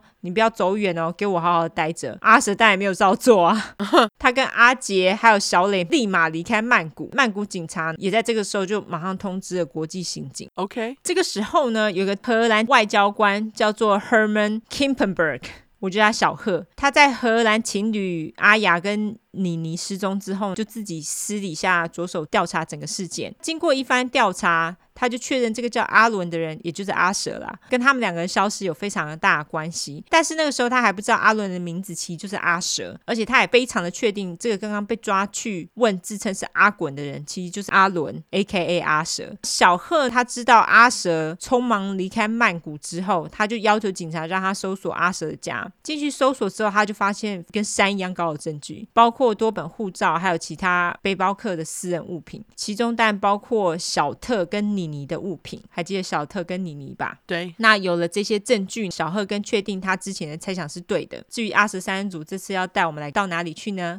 阿蛇这次带我们来到马来西亚的槟城。阿蛇他这个时候呢，就派阿杰去买一批珠宝。那这批珠宝是要干嘛用的呢？阿蛇打算把这批珠宝拿到瑞士的日内瓦去贩售。然后在一九七六年三月的某天，阿杰就拿了一批价值等值于现在大概十万美金的珠宝，就大概三百万台币给阿蛇。但是就在他们要前往日内瓦的前一天，阿舍他那个时候把小磊一个人留在住处，然后吩咐他说第二天到机场跟他碰面。他跟阿杰要再去弄另外一笔生意。等到第二天，阿舍出现在机场的时候，却只有他一个人。那小磊当然觉得很奇怪嘛，他没有看到阿杰，当然就直接询问阿舍说：“啊，那个阿杰嘞？那阿舍是什么都没有回答。这个时候，小磊马上全身起鸡皮疙瘩，因为他知道阿杰已经死了。啊，他就没有再继续追问，就是不明原因，阿杰就突然消失了。哦，天啊！两个人就一起搭飞机前往日内瓦，把珠宝给卖掉了。他还是继续跟着他。对啊，这个小磊也是哈，真的是跟他那个之前老婆阿香一样，就傻傻的。啊，他干嘛要杀死阿杰？我觉得阿杰根本也不会背叛他哎。我也不知道哎。卖了珠宝的两人呢，他们便从日内瓦直接开车回到巴黎。阿蛇他回巴黎就是想要跟家人重聚啦，但是前妻阿香已经不想再跟他见面了嘛，而且再婚喽。弟弟阿嘴因为他的关系还在土耳其服刑啊，超衰的，真的。那蛇妈只是说阿蛇谁啊？我不认识他，他哪位？他不是得了老人痴呆症，他是不愿意再承认阿蛇是他儿子了。没有了家人的阿蛇决定自己再组一个犯罪家庭。OK，算乐观。对，一九七六年六月，阿蛇又带我们来到了巴基斯坦的克拉吃。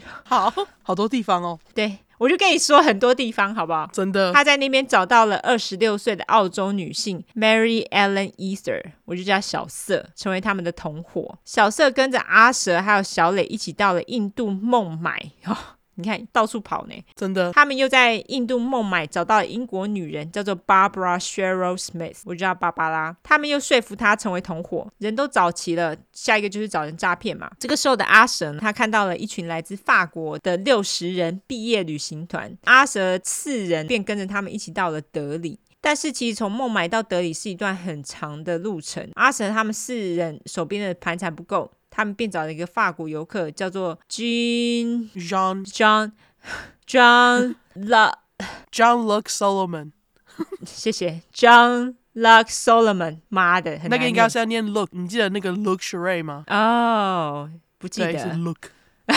Look，好，Sean Look Solomon，我就叫阿梦。好，故技重施，在他的饮料下毒，然后他昏过去之后，就拿走他的财物。但是阿梦在被下毒后，在房间待了两天，他根本无法下床。饭店的房间清理人员啊，后来就发现他了，赶紧紧急把他送医。就阿梦没多久还是死了。既然一个老外死在自己的国家里面，警察当然要重视嘛。他们就巡视了阿梦的房间。就发现所有的财物都被收空了，所以他们就觉得阿梦的死亡其实并不单纯。在这个时候，阿蛇已经到了德里，准备他的下一个计划。等那一团就是六十人的毕业旅行团到了饭店 check in 的时候，阿蛇当然早就在那边等他们了。他那个是用老招跟他们说：“哦，他是印度当地的导游啦，保证会让他们玩得很愉快。”所以在接下来两天，阿蛇跟他其他三个同伙呢，就带着六十人毕业团在印度到处玩。他们都很喜欢阿蛇，所以阿蛇也得到毕业团的信任，就在他们要前往曼谷的前一天晚餐期间，阿蛇就跟毕业团的那个领头说：“哎、欸，啊，那个印度最近那个痢疾爆发了嘞，你们最好一人吃一颗这个药啦。”他就从身上掏出了一罐药，他就说：“有吃有保佑，才不会得病啦。”于是整团大概有三分之二的人都吃了那个药。晚餐过后，这个药的作用也马上就发作了，很多人就开始肚子剧痛啊，还有呕吐。大家也马上就发现。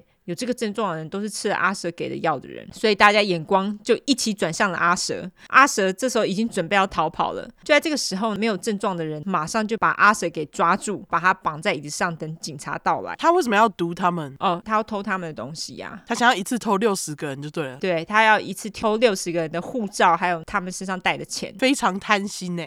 非常啊，但是我觉得阿瑟其实没有很谨慎。哦，是没有，对他没有想到整个后果会怎么样，所以他当然就被抓了嘛。抓到阿瑟之后，印度警察也在接下来两天抓到了他的三个女性同伙，他们也马上就发现了小瑟还有芭芭拉是其实就是新人啊，就是他们其实对阿瑟并没有非常了解，而且这两人也马上就承认了加入阿瑟集团之后所犯下的罪，包括对阿梦下毒导致他死亡的案件。接下来关键就是小磊嘛，因为跟阿瑟这么久了，他其实一开始什么都不肯说，但是没多久之后，他就给了三十二页的口供。哇，有够长。对，因为他跟阿蛇在一起超久了啊，他就说明他跟阿蛇在一起的这段时间所发生的事情。虽然阿蛇三个同伙都已经招了，但是。阿蛇还是打死都不承认他干的事情，他还坚持他就是法国商人呢，怎么会干这些伤天害理的事呢？但要矢口否认啊！但是当然没有人相信他，而且自以为谨慎的阿蛇呢，以为他把证据都消灭掉了。事实上，他其实留下跟山一样的证据。很多国家想要抓他，想的要死，因为他在很多国家都杀人了嘛。但是最贱的是，阿蛇事后还寄了威胁信给小瑟还有芭芭拉哦，就害得两个人都曾经企图在监狱里面自杀，因为还好最后都有发现没有死。两个人最终也上庭指证了阿蛇。但是击败是小色上庭的时候，不知道干嘛又突然撤回证词了。一九七八年八月，阿蛇最终被判刑了，但是你知道他只被判多久吗？他只被判十二年。哈，虽然他把阿梦给杀了，但是因为那个被判是过失杀人，所以就只有十二年刑期。可是其他的呢？对，还有其他的，等会来说。小磊在这件事情他是被判无罪，就是阿梦被杀的案件，他是被判无罪。我觉得是因为他有给口供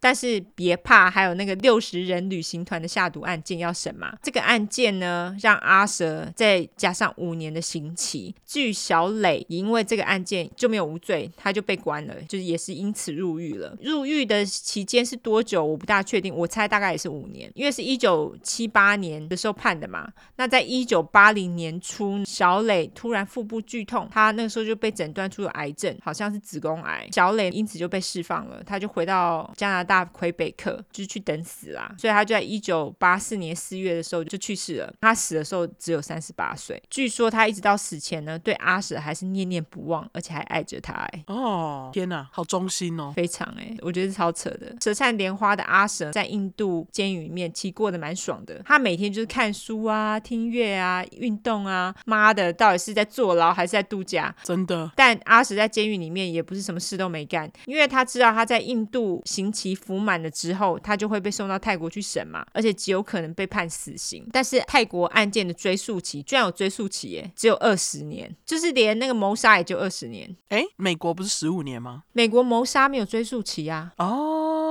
，OK。但是在泰国的有哦，就是二十年，我不知道现在有没有改，但是在那个时候就是就二十年。所以阿蛇他为了要撑过那个二十年，他在一九八六年三月，也就是他在一九七六年被抓过的十年之后，阿蛇在监狱里面办了一个 party，哈、哦，还可以办 party，他邀请所有的囚犯跟狱卒参加，并且在他们的饮料当中下了安眠药。等到所有人都睡死之后，他就沾沾自喜走出了监狱的正门。呢，他到底是怎么弄到毒死？不是安眠药？对，对，他我就觉得妈，你是不是随身携带安眠药啊？实在是，而且还这么大量，到底是怎样？对，不知道到底是怎么弄的。但是呢，他虽然说走出监狱看起来是要逃狱，实际上他没有真的想要逃狱。他几个月之后，他马上就自愿被抓。哦，他又因为这个饮料下安眠药事件，再被多判了十年的刑期。意思就是说，一九九七年二月，五十二岁的阿蛇吉白朗出狱之后，泰国警方拿他没辙，因为那个二十年的追诉期已经过了。至于其他想要抓他的国家，因为没有明确的证据，无法将他定罪。超爽的阿蛇回到巴黎，靠着媒体对他的采访，还有电影版权，大赚了一笔，过着超爽的生活，是不是很美松？干。超北宋。二零零三年呢，阿蛇他再度回到尼泊尔的加德满都，还记得他在那边杀了一对情侣吗？对，据说他回去的原因呢，是要设立矿泉水公司，因为他有钱嘛。他的回归那时候被一个记者发现了，所以在接下来的两周，记者就跟着阿蛇，并且拍了多张照片，然后就发表在报纸上面。超想要抓阿蛇加德满都警察看到了，马上前往赌场抓阿蛇。哦，结果还在赌场。没错，阿。那个时候就因为谋杀了伦伦还有阿去，就是那两个给他鉴定宝石的情侣，他就因为这件事情被判了终身监禁。而他被判刑的关键证据是来自于荷兰外交官小贺的照片。嗯，但是阿香还记得阿香吗？就是他的那个第一个老婆。他虽然说永远不再跟阿蛇见面了，但是在阿蛇一九九七年出狱后，他好像似乎又在跟阿蛇再度相会，两个人好像又结了婚哦。哦，我没有证据说他们两个到底有没有结婚，但是因为因因为在维基百科上面有讲说他的妻子阿香怎么样，所以意思就是说他们后来有在结婚嘛，所以他们两个结了婚，然后阿蛇在加德满都被抓之后，阿香就透过律师表示，阿蛇并没有被公正的审判，而且呢，他还批判法国政府见死不救。然后在二零零八年呢，阿蛇更扯，公开表示他跟一位尼泊尔女子叫做 Nihita。Biswas 小 B 订婚了，我想说沙小，那你老婆阿香呢？他们俩不是再婚哦？OK，好好复杂哦，我就不懂，我不懂大概怎样，不知道是不是后来又离婚还是怎样。总之，这个小 B 这位尼泊尔女子非常年轻哦，因为你自己想，这时候的阿蛇应该已经二零零八年六十四了吧，就已经六十四岁了嘛。对啊，那个女生好像只有十几二十岁啊，就年纪很小，小到爆哎。对，他就表示他们两个订婚了。这个小 B 呢，也因此上了实境秀，他们两个人也在二零零八年结婚了。阿蛇后来又上。上诉了多次，但就是都很曲折，没有成功啦。尼泊尔他们就是不放他。阿什后来听说他的健康变得很不好，毕竟老了嘛。据说他实行了多次的开胸手术，一直到现在，他还在尼泊尔的监狱当中。他现在就七十七岁嘛，等他死了，我再跟大家公布。好，对，你不觉得美送吗？超美送的。反正我觉得他就一生不知道莫名的曲折哦，真的跑了超多个地方的，真的。那些谋杀案件当然就是都没有实质证据，主要都是靠那个小磊的口供。嗯，好啦，那我最后来补充一下。有一部 Netflix 影集，就叫做《The Serpent》，中文好像是翻蛇惑，惑就是诱惑的惑，或是毒蛇。我不知道他们干嘛找来一个超级白，然后有中东血统的法国人来演阿蛇啦，超不懂的 Black Facing。对，总之影集内容的呈现还算是确实啦。那他在里面有讲说，就是他在偷了他们的护照之后呢，他是有去换他们的照片，他才可以一直就是去使用他人的护照。而且在影集当中，他们其实有很多地方做了一一些。小修改，当然就是第一个就是要避免太多人，然后第二个就是为了要做一些戏剧效果，所以他们的人名呢其实也有修改。那他在内容当中呢也说他有个泰国女友，那个好像也是真的，就是他在跟小磊在一起的时候，同时还有另外一个泰国女友。其实阿舍的女友真的很他妈的多。那时候从希腊监狱逃出来的时候，也是他当时的女友帮他逃狱的。哦，是哦，对，不知道为什么女人都很爱他啦。他的女友真的很多，有兴趣的人可以上网查一下。我有问题，阿嘴他可怜的弟弟有在。阿蛇被抓之后被放出来吗？他那时候应该已经刑期满了吧？哦，你是说他就真的就做完十八年了？God，因为这件事情其实并没有被公开出来讲，我觉得他应该也是不想提这件事情啊。因为其实像他妈妈根本直接跟他断关系了，根本就不想再见这个儿子啦。嗯，妈妈也对于就是他让自己的弟弟入狱一定超级不爽。对，所以他真的是一个蛮急掰的人，超级急掰。我等一下要讲的人也是会一直偷东西，不过我的有点难骂，因为是小悬案。哦，好，OK，好，那我们就来听听这个大家都想要的。小悬案，对，晚晚。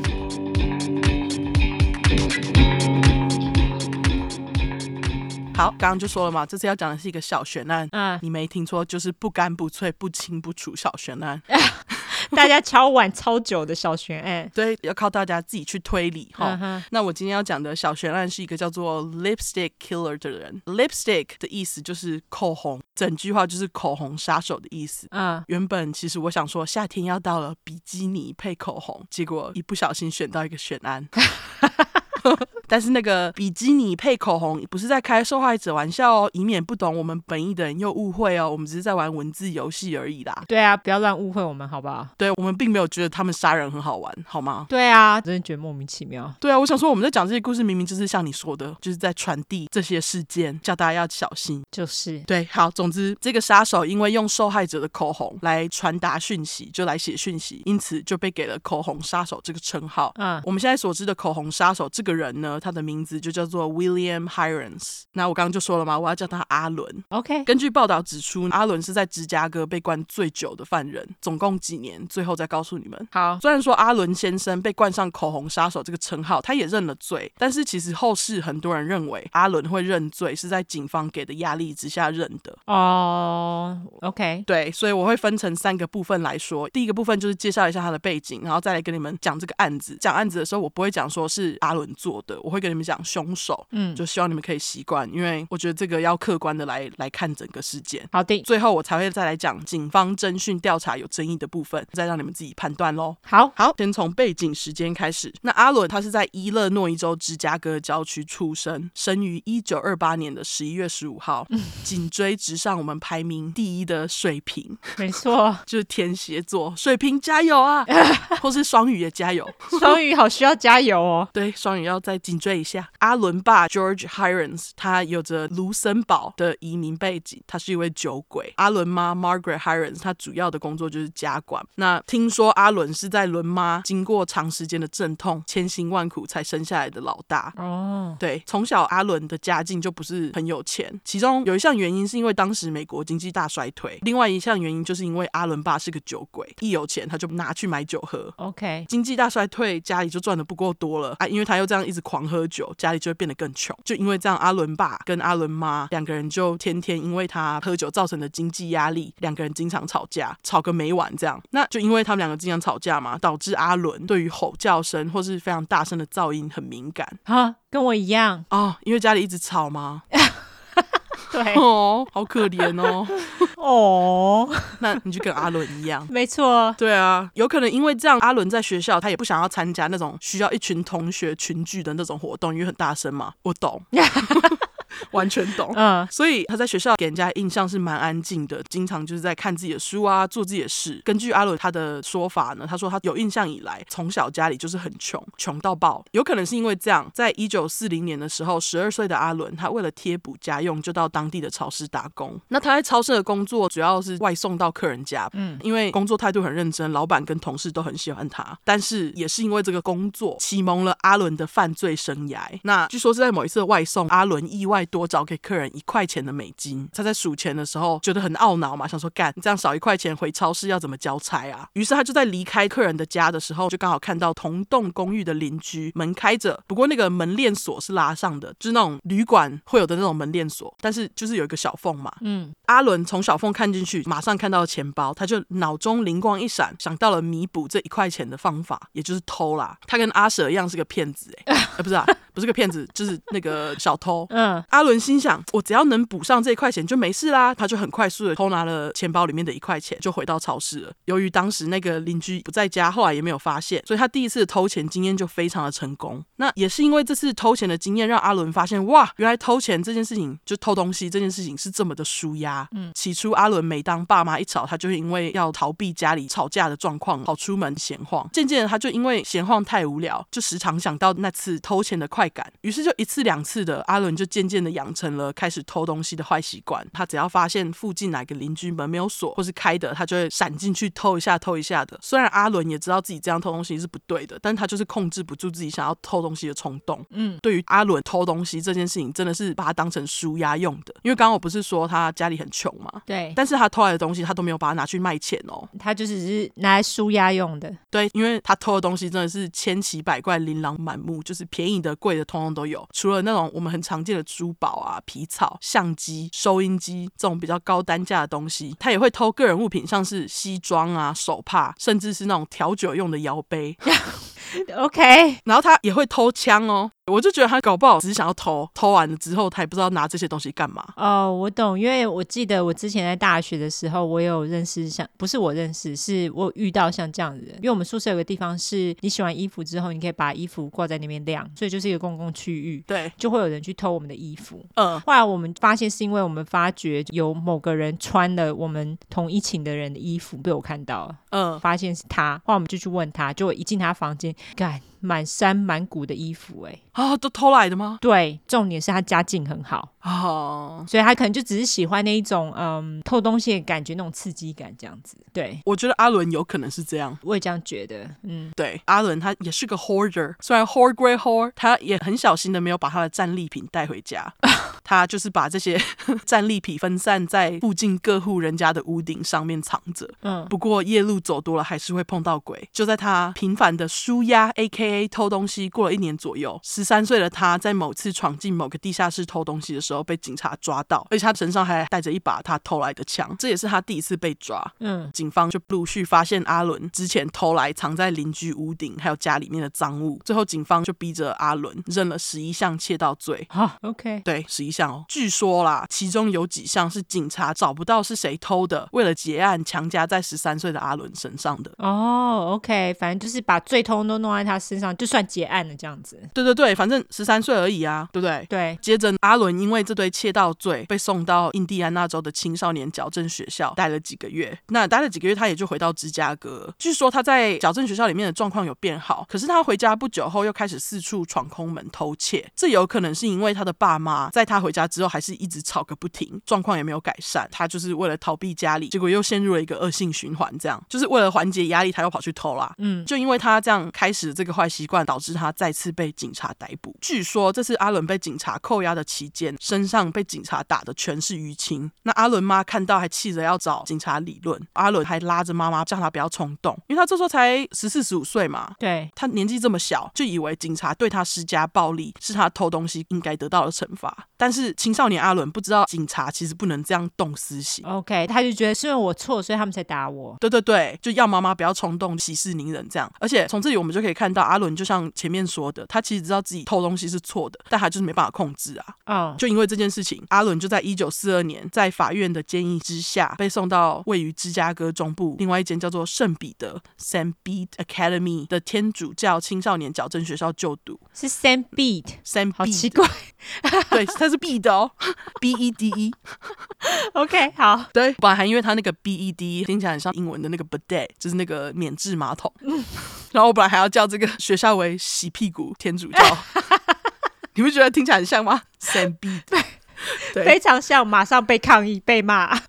对，洗屁股矫正学校，因为他在这里没有读很久，我就没有办法特别去了。OK，总之，因为阿伦不笨，而且他是蛮认真的学生，毕竟他是天蝎座，天蝎座都很认真。没错。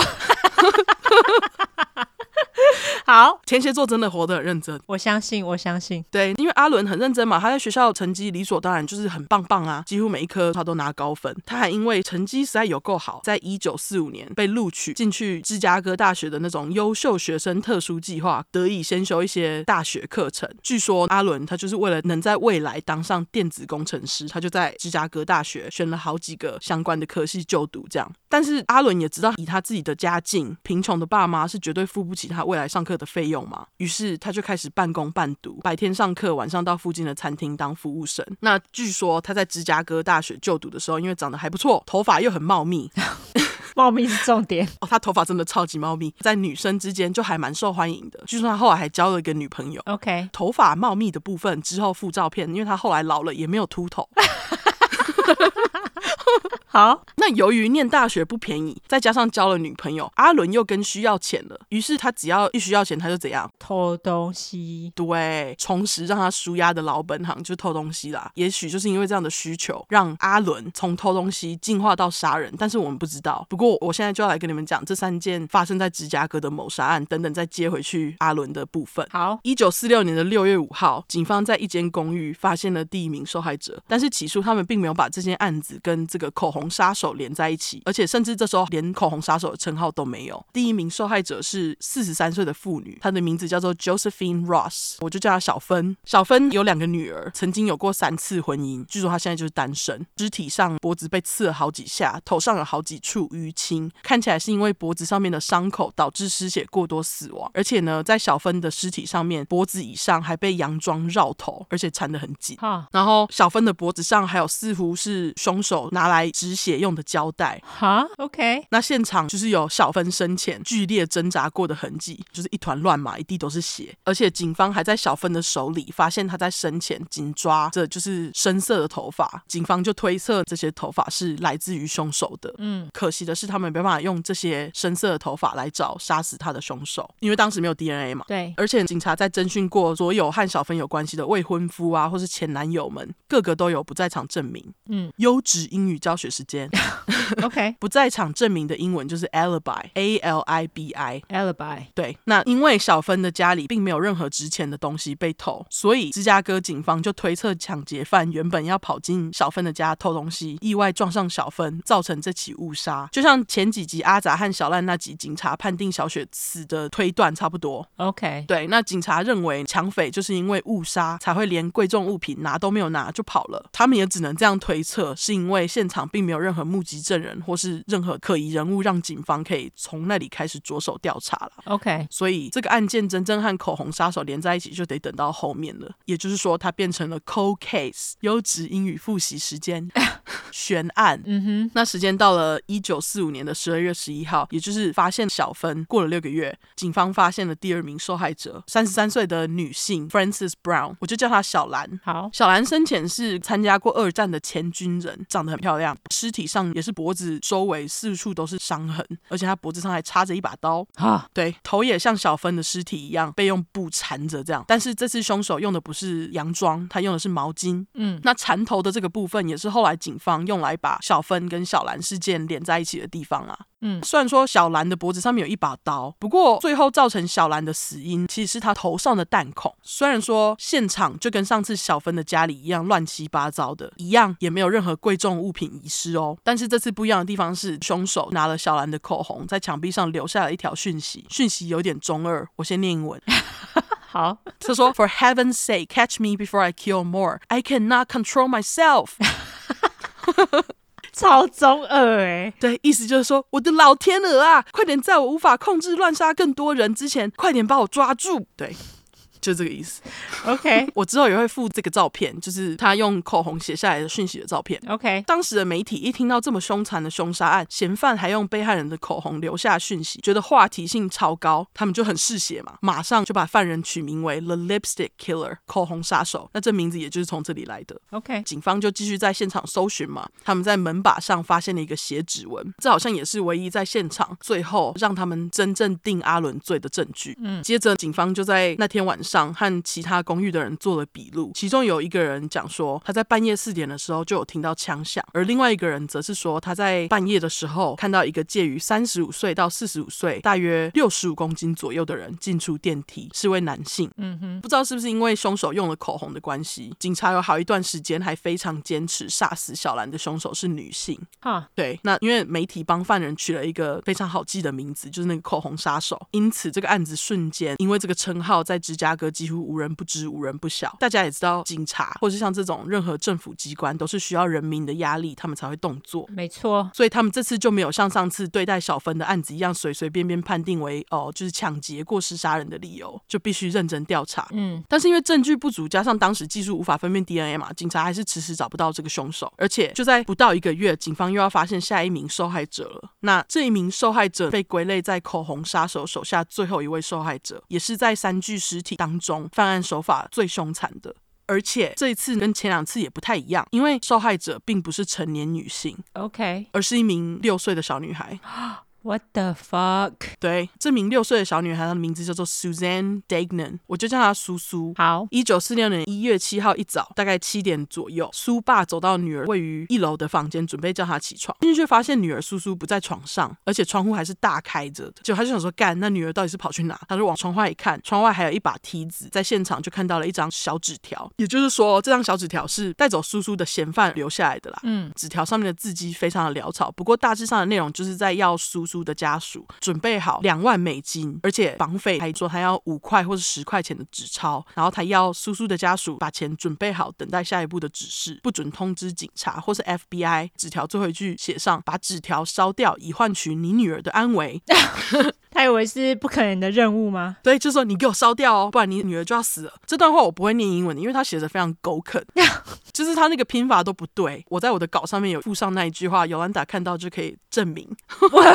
不太送杀小，对，但是大概就是那个意思，就是绑架讯息啦。OK，苏爸一发现这个纸条，又发现女儿不见，他当然没有照这个绑匪的话做啊，马上找警察啊。由于苏苏他们一家人其实住的社区是在比较贵贵的好区，苏爸一通报，警察马上带了一大堆人来帮忙。因为你们也知道，在美国警察最怕的就是有钱白人。对，没错。对啊，有钱白人就是爽，就是爽，真的没错。而且如果是有钱白人的家里出事了。警察无法忽略这个案子，对，那就因为警察带了一堆人来嘛，嗜血的媒体看到警察带了一堆人，也就跟着来啦。嗯哼，想说，哎，一堆警察要去哪？因此，苏苏不见的事情很快就在新闻上面播出了。据说一开始警方他们有曾经有考虑过苏苏被绑架的原因，是因为苏爸他其实是美国价格管理局的高层，OK，什么 Price Administration 那种东西，那个到底什么？好像就在控制所有市面上在卖的东西的价格啦。就是不会造成通货膨胀之类的。OK，总之当时肉类包装厂因为价格管理局要严格控管对乳制品的控制，肉类包装厂正在罢工，而且在苏苏失踪前的几个月呢，某一个价格管理局的高层曾经收到针对他小孩的死亡威胁信。哈。OK，所以警察就有怀疑说，哦，会不会是因为罢工这件事情，其中一名员工跑来绑架苏爸的女儿苏苏这样子啊？虽然是这么怀疑，警察却没有往这个地方深入调查，也太奇怪。而且这个是一个非常合理的怀疑耶。我也觉得啊，可是他们却没有继续调查。嗯，另外，就因为苏苏失踪的事情被媒体大肆报道嘛，整个芝加哥也就都知道啦。警察因此接到无数匿名电话，其中有一通电话不断的要警察去检查地下的排水孔。OK，警察就觉得很奇怪，就想说，好吧，既然有电话这么说，他们就去。检查了嘛？接着呢，就在苏爸发现女儿失踪过了大概十二个小时，警察就在一月七号的当天晚上七点，在苏苏家附近的排水孔沟里面发现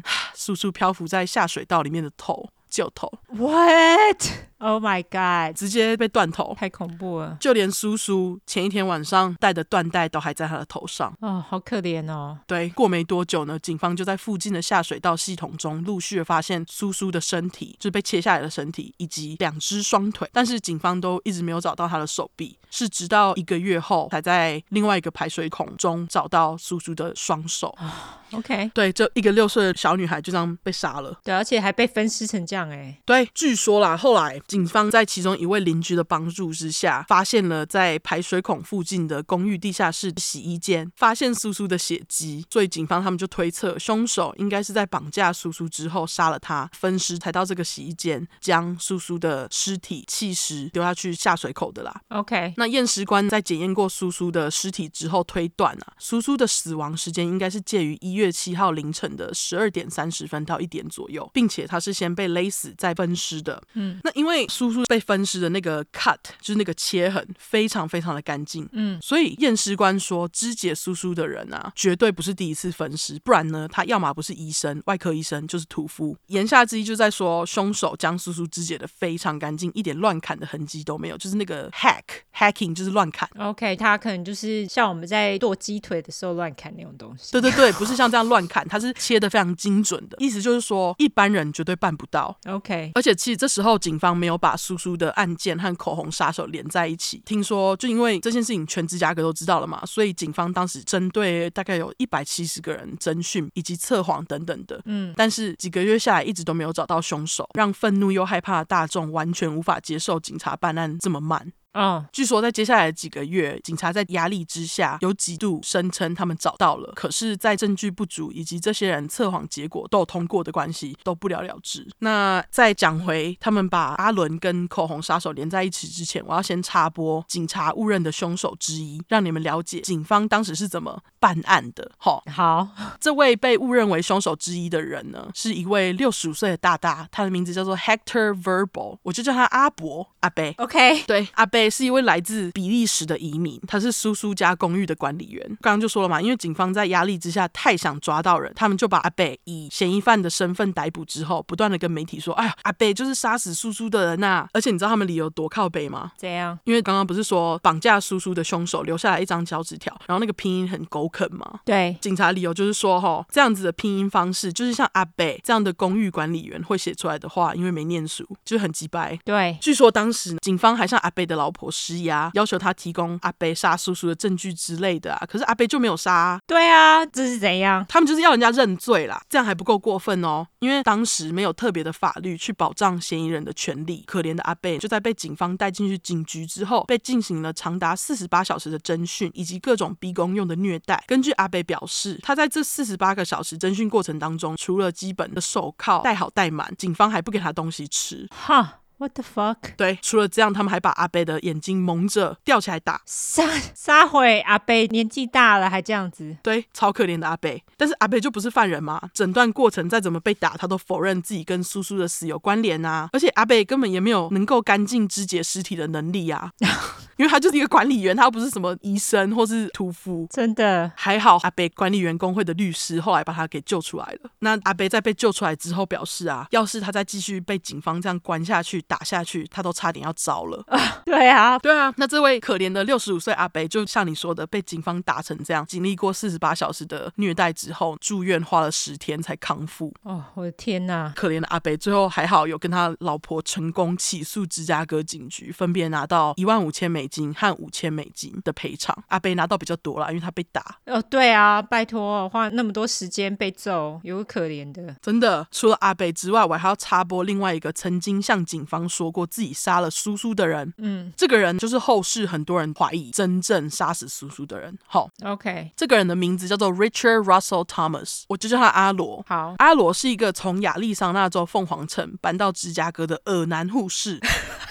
我就直接叫他恶男，因为他真的很恶。好，这位阿罗他有暴力史，因为他会虐待身边的女人。你看，马上恶男。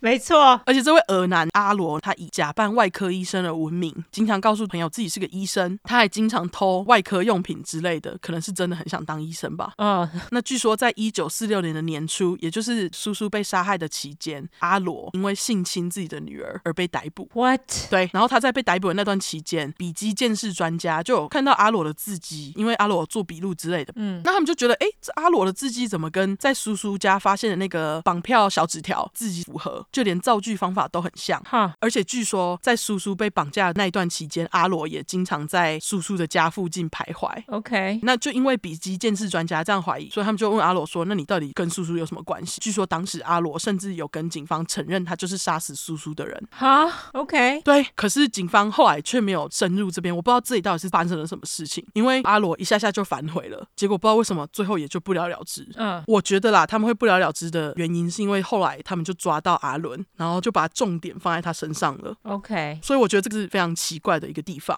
完全呐、啊，对啊，因为我也觉得有可能就是他。对啊，感觉就是他，他那么恶。对，而且你知道阿罗啊，他在维基百科上面有被写到说，他其实也有被怀疑另外一个悬案，就是 Black Dahlia。哦，是吗？对，有可能是这位阿罗也犯下了 Black Dahlia 那个 case。等一下，这个阿罗该不会就是那个说他自己性侵女儿？他是不是一个有钱人，然后就是常常会办很多 party 的那个人啊？我不知道哎、欸，等一下我们我们现在快速来查好不好？对，我想要查一下，我看一下那个 Roots of Evil。Roots of Evil 就是那个人的后代写的。Oh, OK，哦，不是，他叫做 George something，所以不是。好，那个 Black Dahlia 就是 Roots of Evil，他们讲的是 George Hodo，Yeah。哦，那应该就是因为这是悬案，所以就他们就有怀疑各种不一样的人。对对对，没错没错。对对对，那总之呢，在苏苏事件之后，过了大约快六个月，时间来到了一九四六年的六月二十六号。大家还记得阿伦因为头发很茂盛，交了一个女朋友。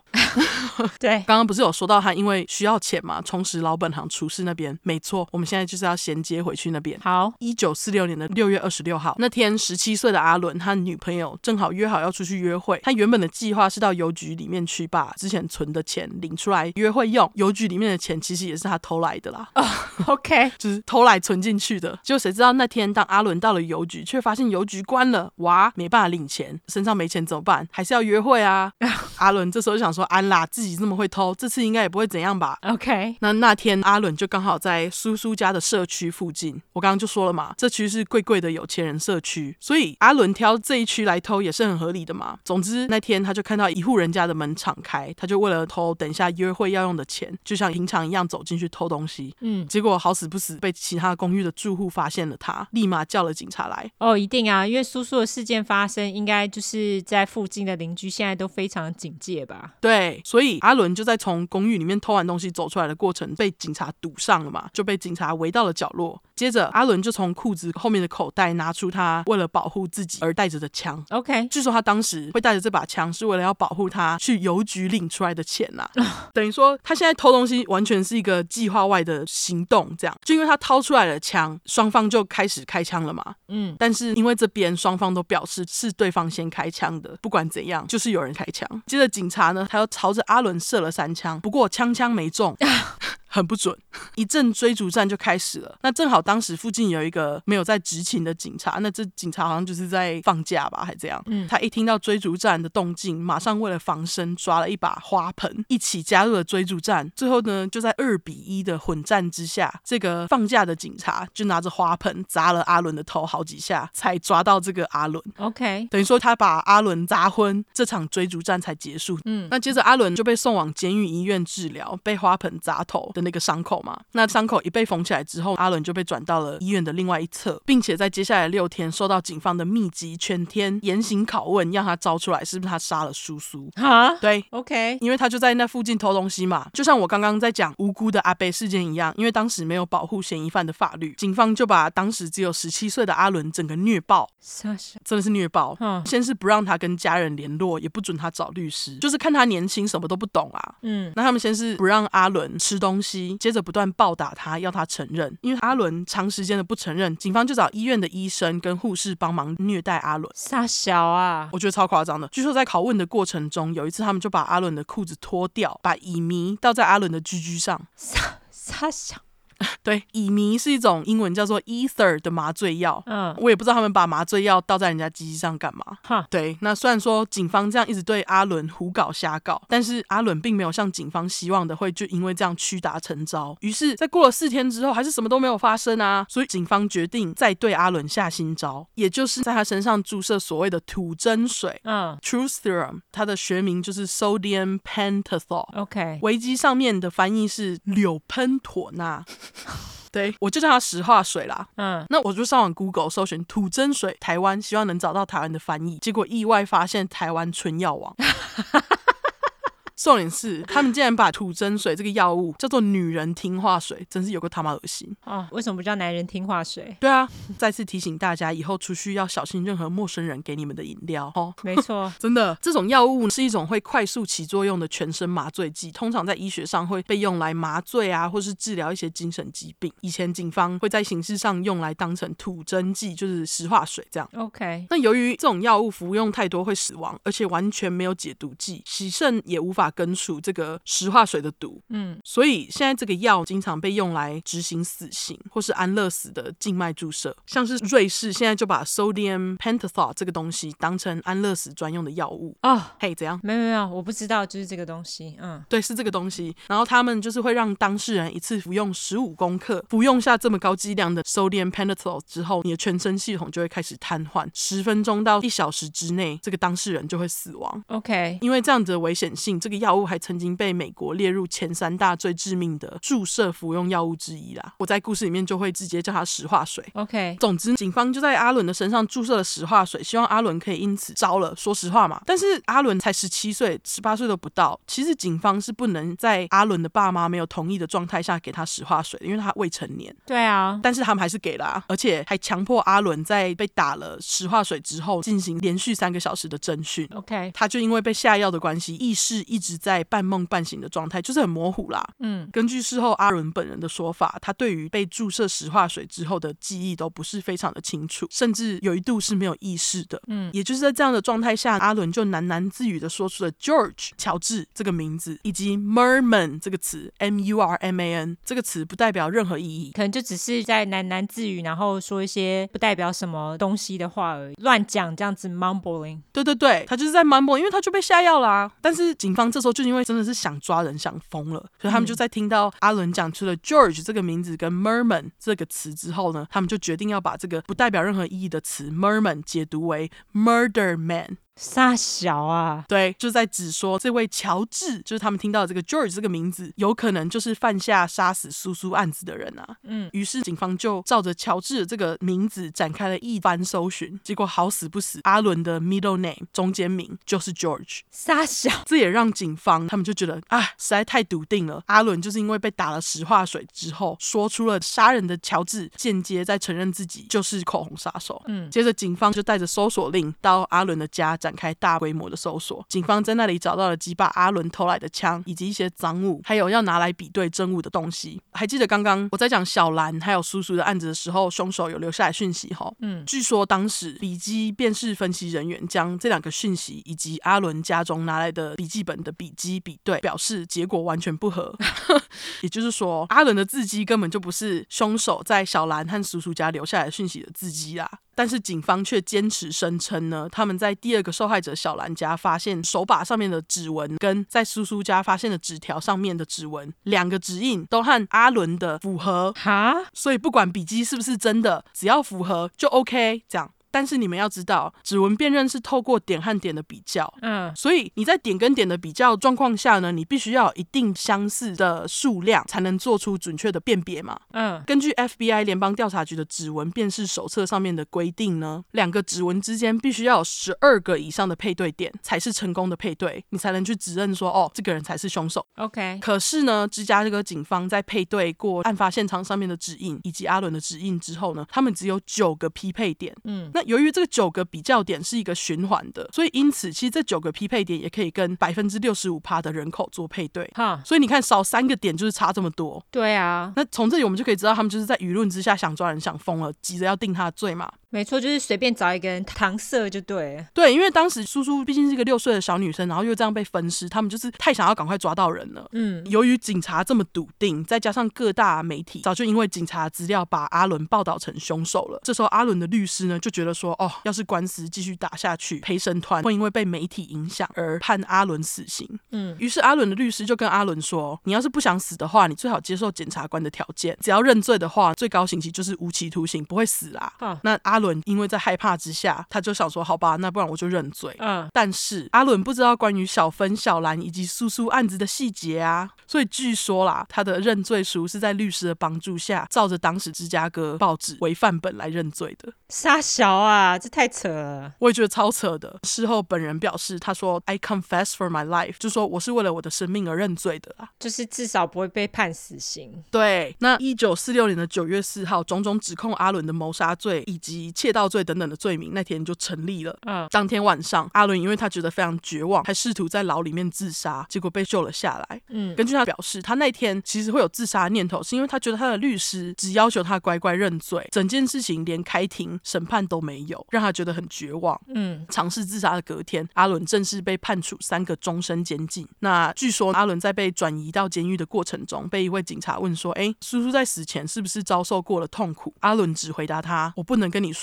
苏苏是不是。”遭受了痛苦，因为我没有杀他，请你告诉叔叔爸爸，好好照顾另外一个女儿，因为现在杀死叔叔的人还在外面。嗯，这是他讲的啦，但是我们不知道啊，我们不知道他到底有没有杀，对不对？对。总之，在阿伦被抓过了几年，时间来到了大概一九五零年代左右。据说当时大多数的科学家都已经开始认为，人在被施打了石化水所说的话，并不能当做真实的证据，因为意识又不是清楚的，怎么可以当证据嘞？对啊，对啊，而且据说在后期啊，多数的法院都裁定。警方不允许透过石化水来获得证词，我只能说他们的裁定也太晚了。对啊，据说在一九五二年，当时警方授权施打阿伦石化水的其中一位医生还表示，阿伦打完石化水所说的话，从来没有一件事情是跟谋杀有关联的啦。不过这个部分就要让大家自己去推断。嗯，至于阿伦的家人呢，在他被关进去之后，就把姓氏从 Hirons 改为 Hill。嗯，经常吵架的父母也离婚了。那一开始呢，阿伦是被关在伊勒诺伊州的 Stateville，就是州立监狱当中。他在里面学会了怎么维修电子器材啊，像是电视或收音机之类的东西。嗯，据说阿伦在监狱里面还曾经有过自己的维修小店，就是他会帮大家修各种东西这样。嗯，除了实作方面的知识以外，阿伦也没有放弃学习其他知识哦。他就用他的空闲时间学习语言呐、啊、几何学、数据处理，甚至是裁缝等等的课程。那据说政府禁止阿伦学习物理或是化学等等的课程。为什么？我也不知道哎，不想让他学太多吧，我也不知道。超奇怪的。对，那好学的阿伦也在一一九七二年的二月六号，四十四岁的时候，成为了伊勒诺伊州历史上第一位获得文学学士学位的囚犯。OK，而且他后期还开始帮助监狱里面的其他狱友拿高中文凭等等的，甚至还在监狱里面帮助其他的犯人，让他们在出庭的时候知道要讲什么。嗯，据说在阿伦漫长的坐牢期间，原本他应该要有一次申请假释的机会，可是，在苏苏的兄弟姐妹向大众求情之下，加上政客的支持，阿伦最后还是不得申请假释，因为他们就觉得是阿伦杀死自己的妹妹嘛。啊，OK。一九九八年的时候，六十岁的阿伦被转到伊勒诺伊州的迪克森监狱，据说这个监狱是最低 minimum security。OK，中文要怎么讲？就是他算是最低的，例如说你犯一些小罪都被关在这边，他不是专门关那种什么杀人犯的地方。OK，那就是最低监控监狱，就这样。对，那阿伦被转到这监狱之后，他就住在医院的病房里面，因为他有糖尿病，他腿就是肿肿的，这样得坐轮椅。在他被关的时间，他还是没有放弃跟大家讲说自己是无辜的这件事情。嗯，二零零三年的时候，有一名前洛杉矶警察 Steve hodl 他就是那个啊，我刚刚说那个 Black Dahlia 啊，那个 George hodl 的儿子啊，就是他连在一起了。对，就是他的儿子，就是他指控自己的爸爸杀了 Black Dahlia。对，非常有可能。总之，他就见了阿伦一面，因为他也觉得阿伦是无辜的。嗯，那在二零零八年阿伦被访问的时候，他解释了当时会认罪的理由。他说：“The thing is, once you're dead, there's no clearing things up。”嗯，意思就是说，要是你一旦死了，就再也没有澄清的余地了。也就是说，他觉得他还活着，就有机会可以证明自己没做错任何事。活着还是比死掉好啦。OK，但是最后阿伦还是没有机会证明自己到底有没有做错事，因为时间已经太久了。嗯，最后就在二零一二年的二月二十六号，阿伦因为糖尿病引起的并发症被送到伊勒诺伊州大学医学中心做治疗。过了一个礼拜，他就在当年的三月五号去世，享年八十三岁。他在芝加哥的监狱里面呢，总共就被关了六十五年。哦，我的老天爷啊，六十五年呢？对，到底是不是阿伦，只能让你们判断了，因为这是一个很急败的悬案，所以我能找到的资料真的非常非常有限。嗯，如果是的话，那他就是得到他应该付出的代价；不是的话，他就只是一名为了钱偷窃被误认为杀手的无辜人，白白坐牢六十五年。对啊，好衰哦！真的，我也觉得超衰的啊！我觉得听起来就不是他啊。我也觉得不是他，因为我回去找了很多资料，我也觉得这应该不是他啊。另外一个合理的解释就是，除非他跑进去投钱，突然一个理智线爆发，他转换成另外一个人格，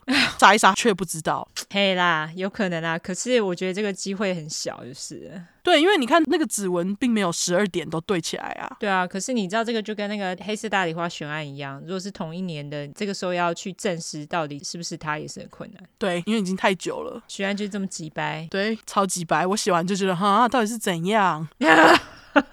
就是不清不楚、不明不白。对啊，而且他们那时候也不知道说未来会有 DNA 的发现，所以他们也不会去留下任何那种什么，例如说头发啊这些证据。对，而且像叔叔的事件，他们一开始就绕了一大堆警察去，我相信他们一定有不小心的污染证据，非常有可能。对啊，好吧，遗憾。对，遗憾的小悬案，希望大家还喜欢。对，悬案开心了吗，各位？对，几百悬案，我也不知道到底是怎样，你们自己判断哦。OK，好，晚晚。好啦，那最后我们来聊一下一个小事情。好，隔壁邻居的小孩，我就叫他小蠢。好，小蠢他大概十四岁左右吧，反正他就是最近呢拿了一个玩具枪。在美国的玩具枪，如果要做的像真枪，它前面会有个橘色的一个小管子，它就那种 BB 枪啦，然后有个橘色的小管子，然后就让人家知道那个是一个假枪。但是他把那个橘色的小管子拿掉了，那个好像是违法的，哦，因为这样子警察就分不出来你到底是真枪还是假枪。而且如果说你在街上拿的那个枪指着人，警察可是会拿枪指你的哦。所以那个时候他拿掉，然后我老公阿汤他看到呢，他就说你这样是违法的哦，自己要小心哦。前两天不是才有小孩拿那个枪，然后就被警察射了吗？嗯，然后他就说真的吗？阿汤就说你自己不会去查哦，是真的啊。而且我后来就是去查那个新闻事件，好像还蛮多人因此被警察射死。嗯，超多。对，然后结果后来就是我们家，因为我们家之前都有在那叫什么呢？就是说如果有人有，有松鼠宝宝，都会送到我们家。它，然后我们就会把它养大，然后把它放走。所以，我们后院其实松鼠超多的，而且我们也会喂它们。那我们之前就是有喂一个松鼠，是野生的，是一只母松鼠。嗯，因为它耳朵上有一个小的缺口，就可能是打架的时候被其他松鼠咬的，我们就叫它 Chip。好，那那个 Chip 常常就会来跟我们要食物啊，后来也变得跟我们很好，因为有时候阿汤在后院工作的时候，他也会就是跑去那边跟他闹，干嘛跟他玩的。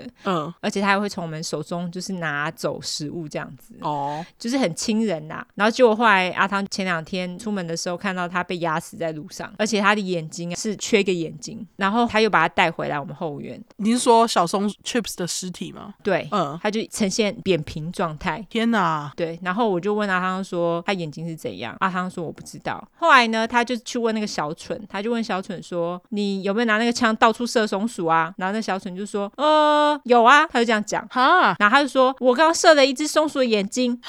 对，阿汤就跟他他想说松鼠的眼睛，该不会那个在路上死掉那只松鼠是你射的吧？他就说哦那只哦不是啦，那只的眼睛是我在他死了之后去射的。我听就超气的，有什么毛病啊？对，后来我就跟阿汤讲说，下次我看到他我就要骂他。后来我就看到小蠢，我就跟他说你不要给我乱射松鼠哦。后来阿汤就跟他说哦，我跟他妈妈确认过了，他那个只是乱讲的，他只是为了要炫耀然后乱讲的。后来我就跟那小蠢说，这种事情不值得拿来炫耀，真的啊？对，他就只是乱讲，所以他没有真的射，所以不知道那个眼睛到底怎样，有可能是被鸟吃掉了，有可能啊。对，还有就是大家那个玩具枪不要随便乱拿来指人，在美国这个是很危险的一件事情。还有不要。就是随便乱攻击动物，拜托。没错，任何动物，对，任何动物真的是任何动物。对，蟑螂就算了啦，蟑螂啊，害虫啊，那个我就不予置评。但是如果是，例如说小动物啊，就最好不要。蟑螂拜托尽量杀，I don't care。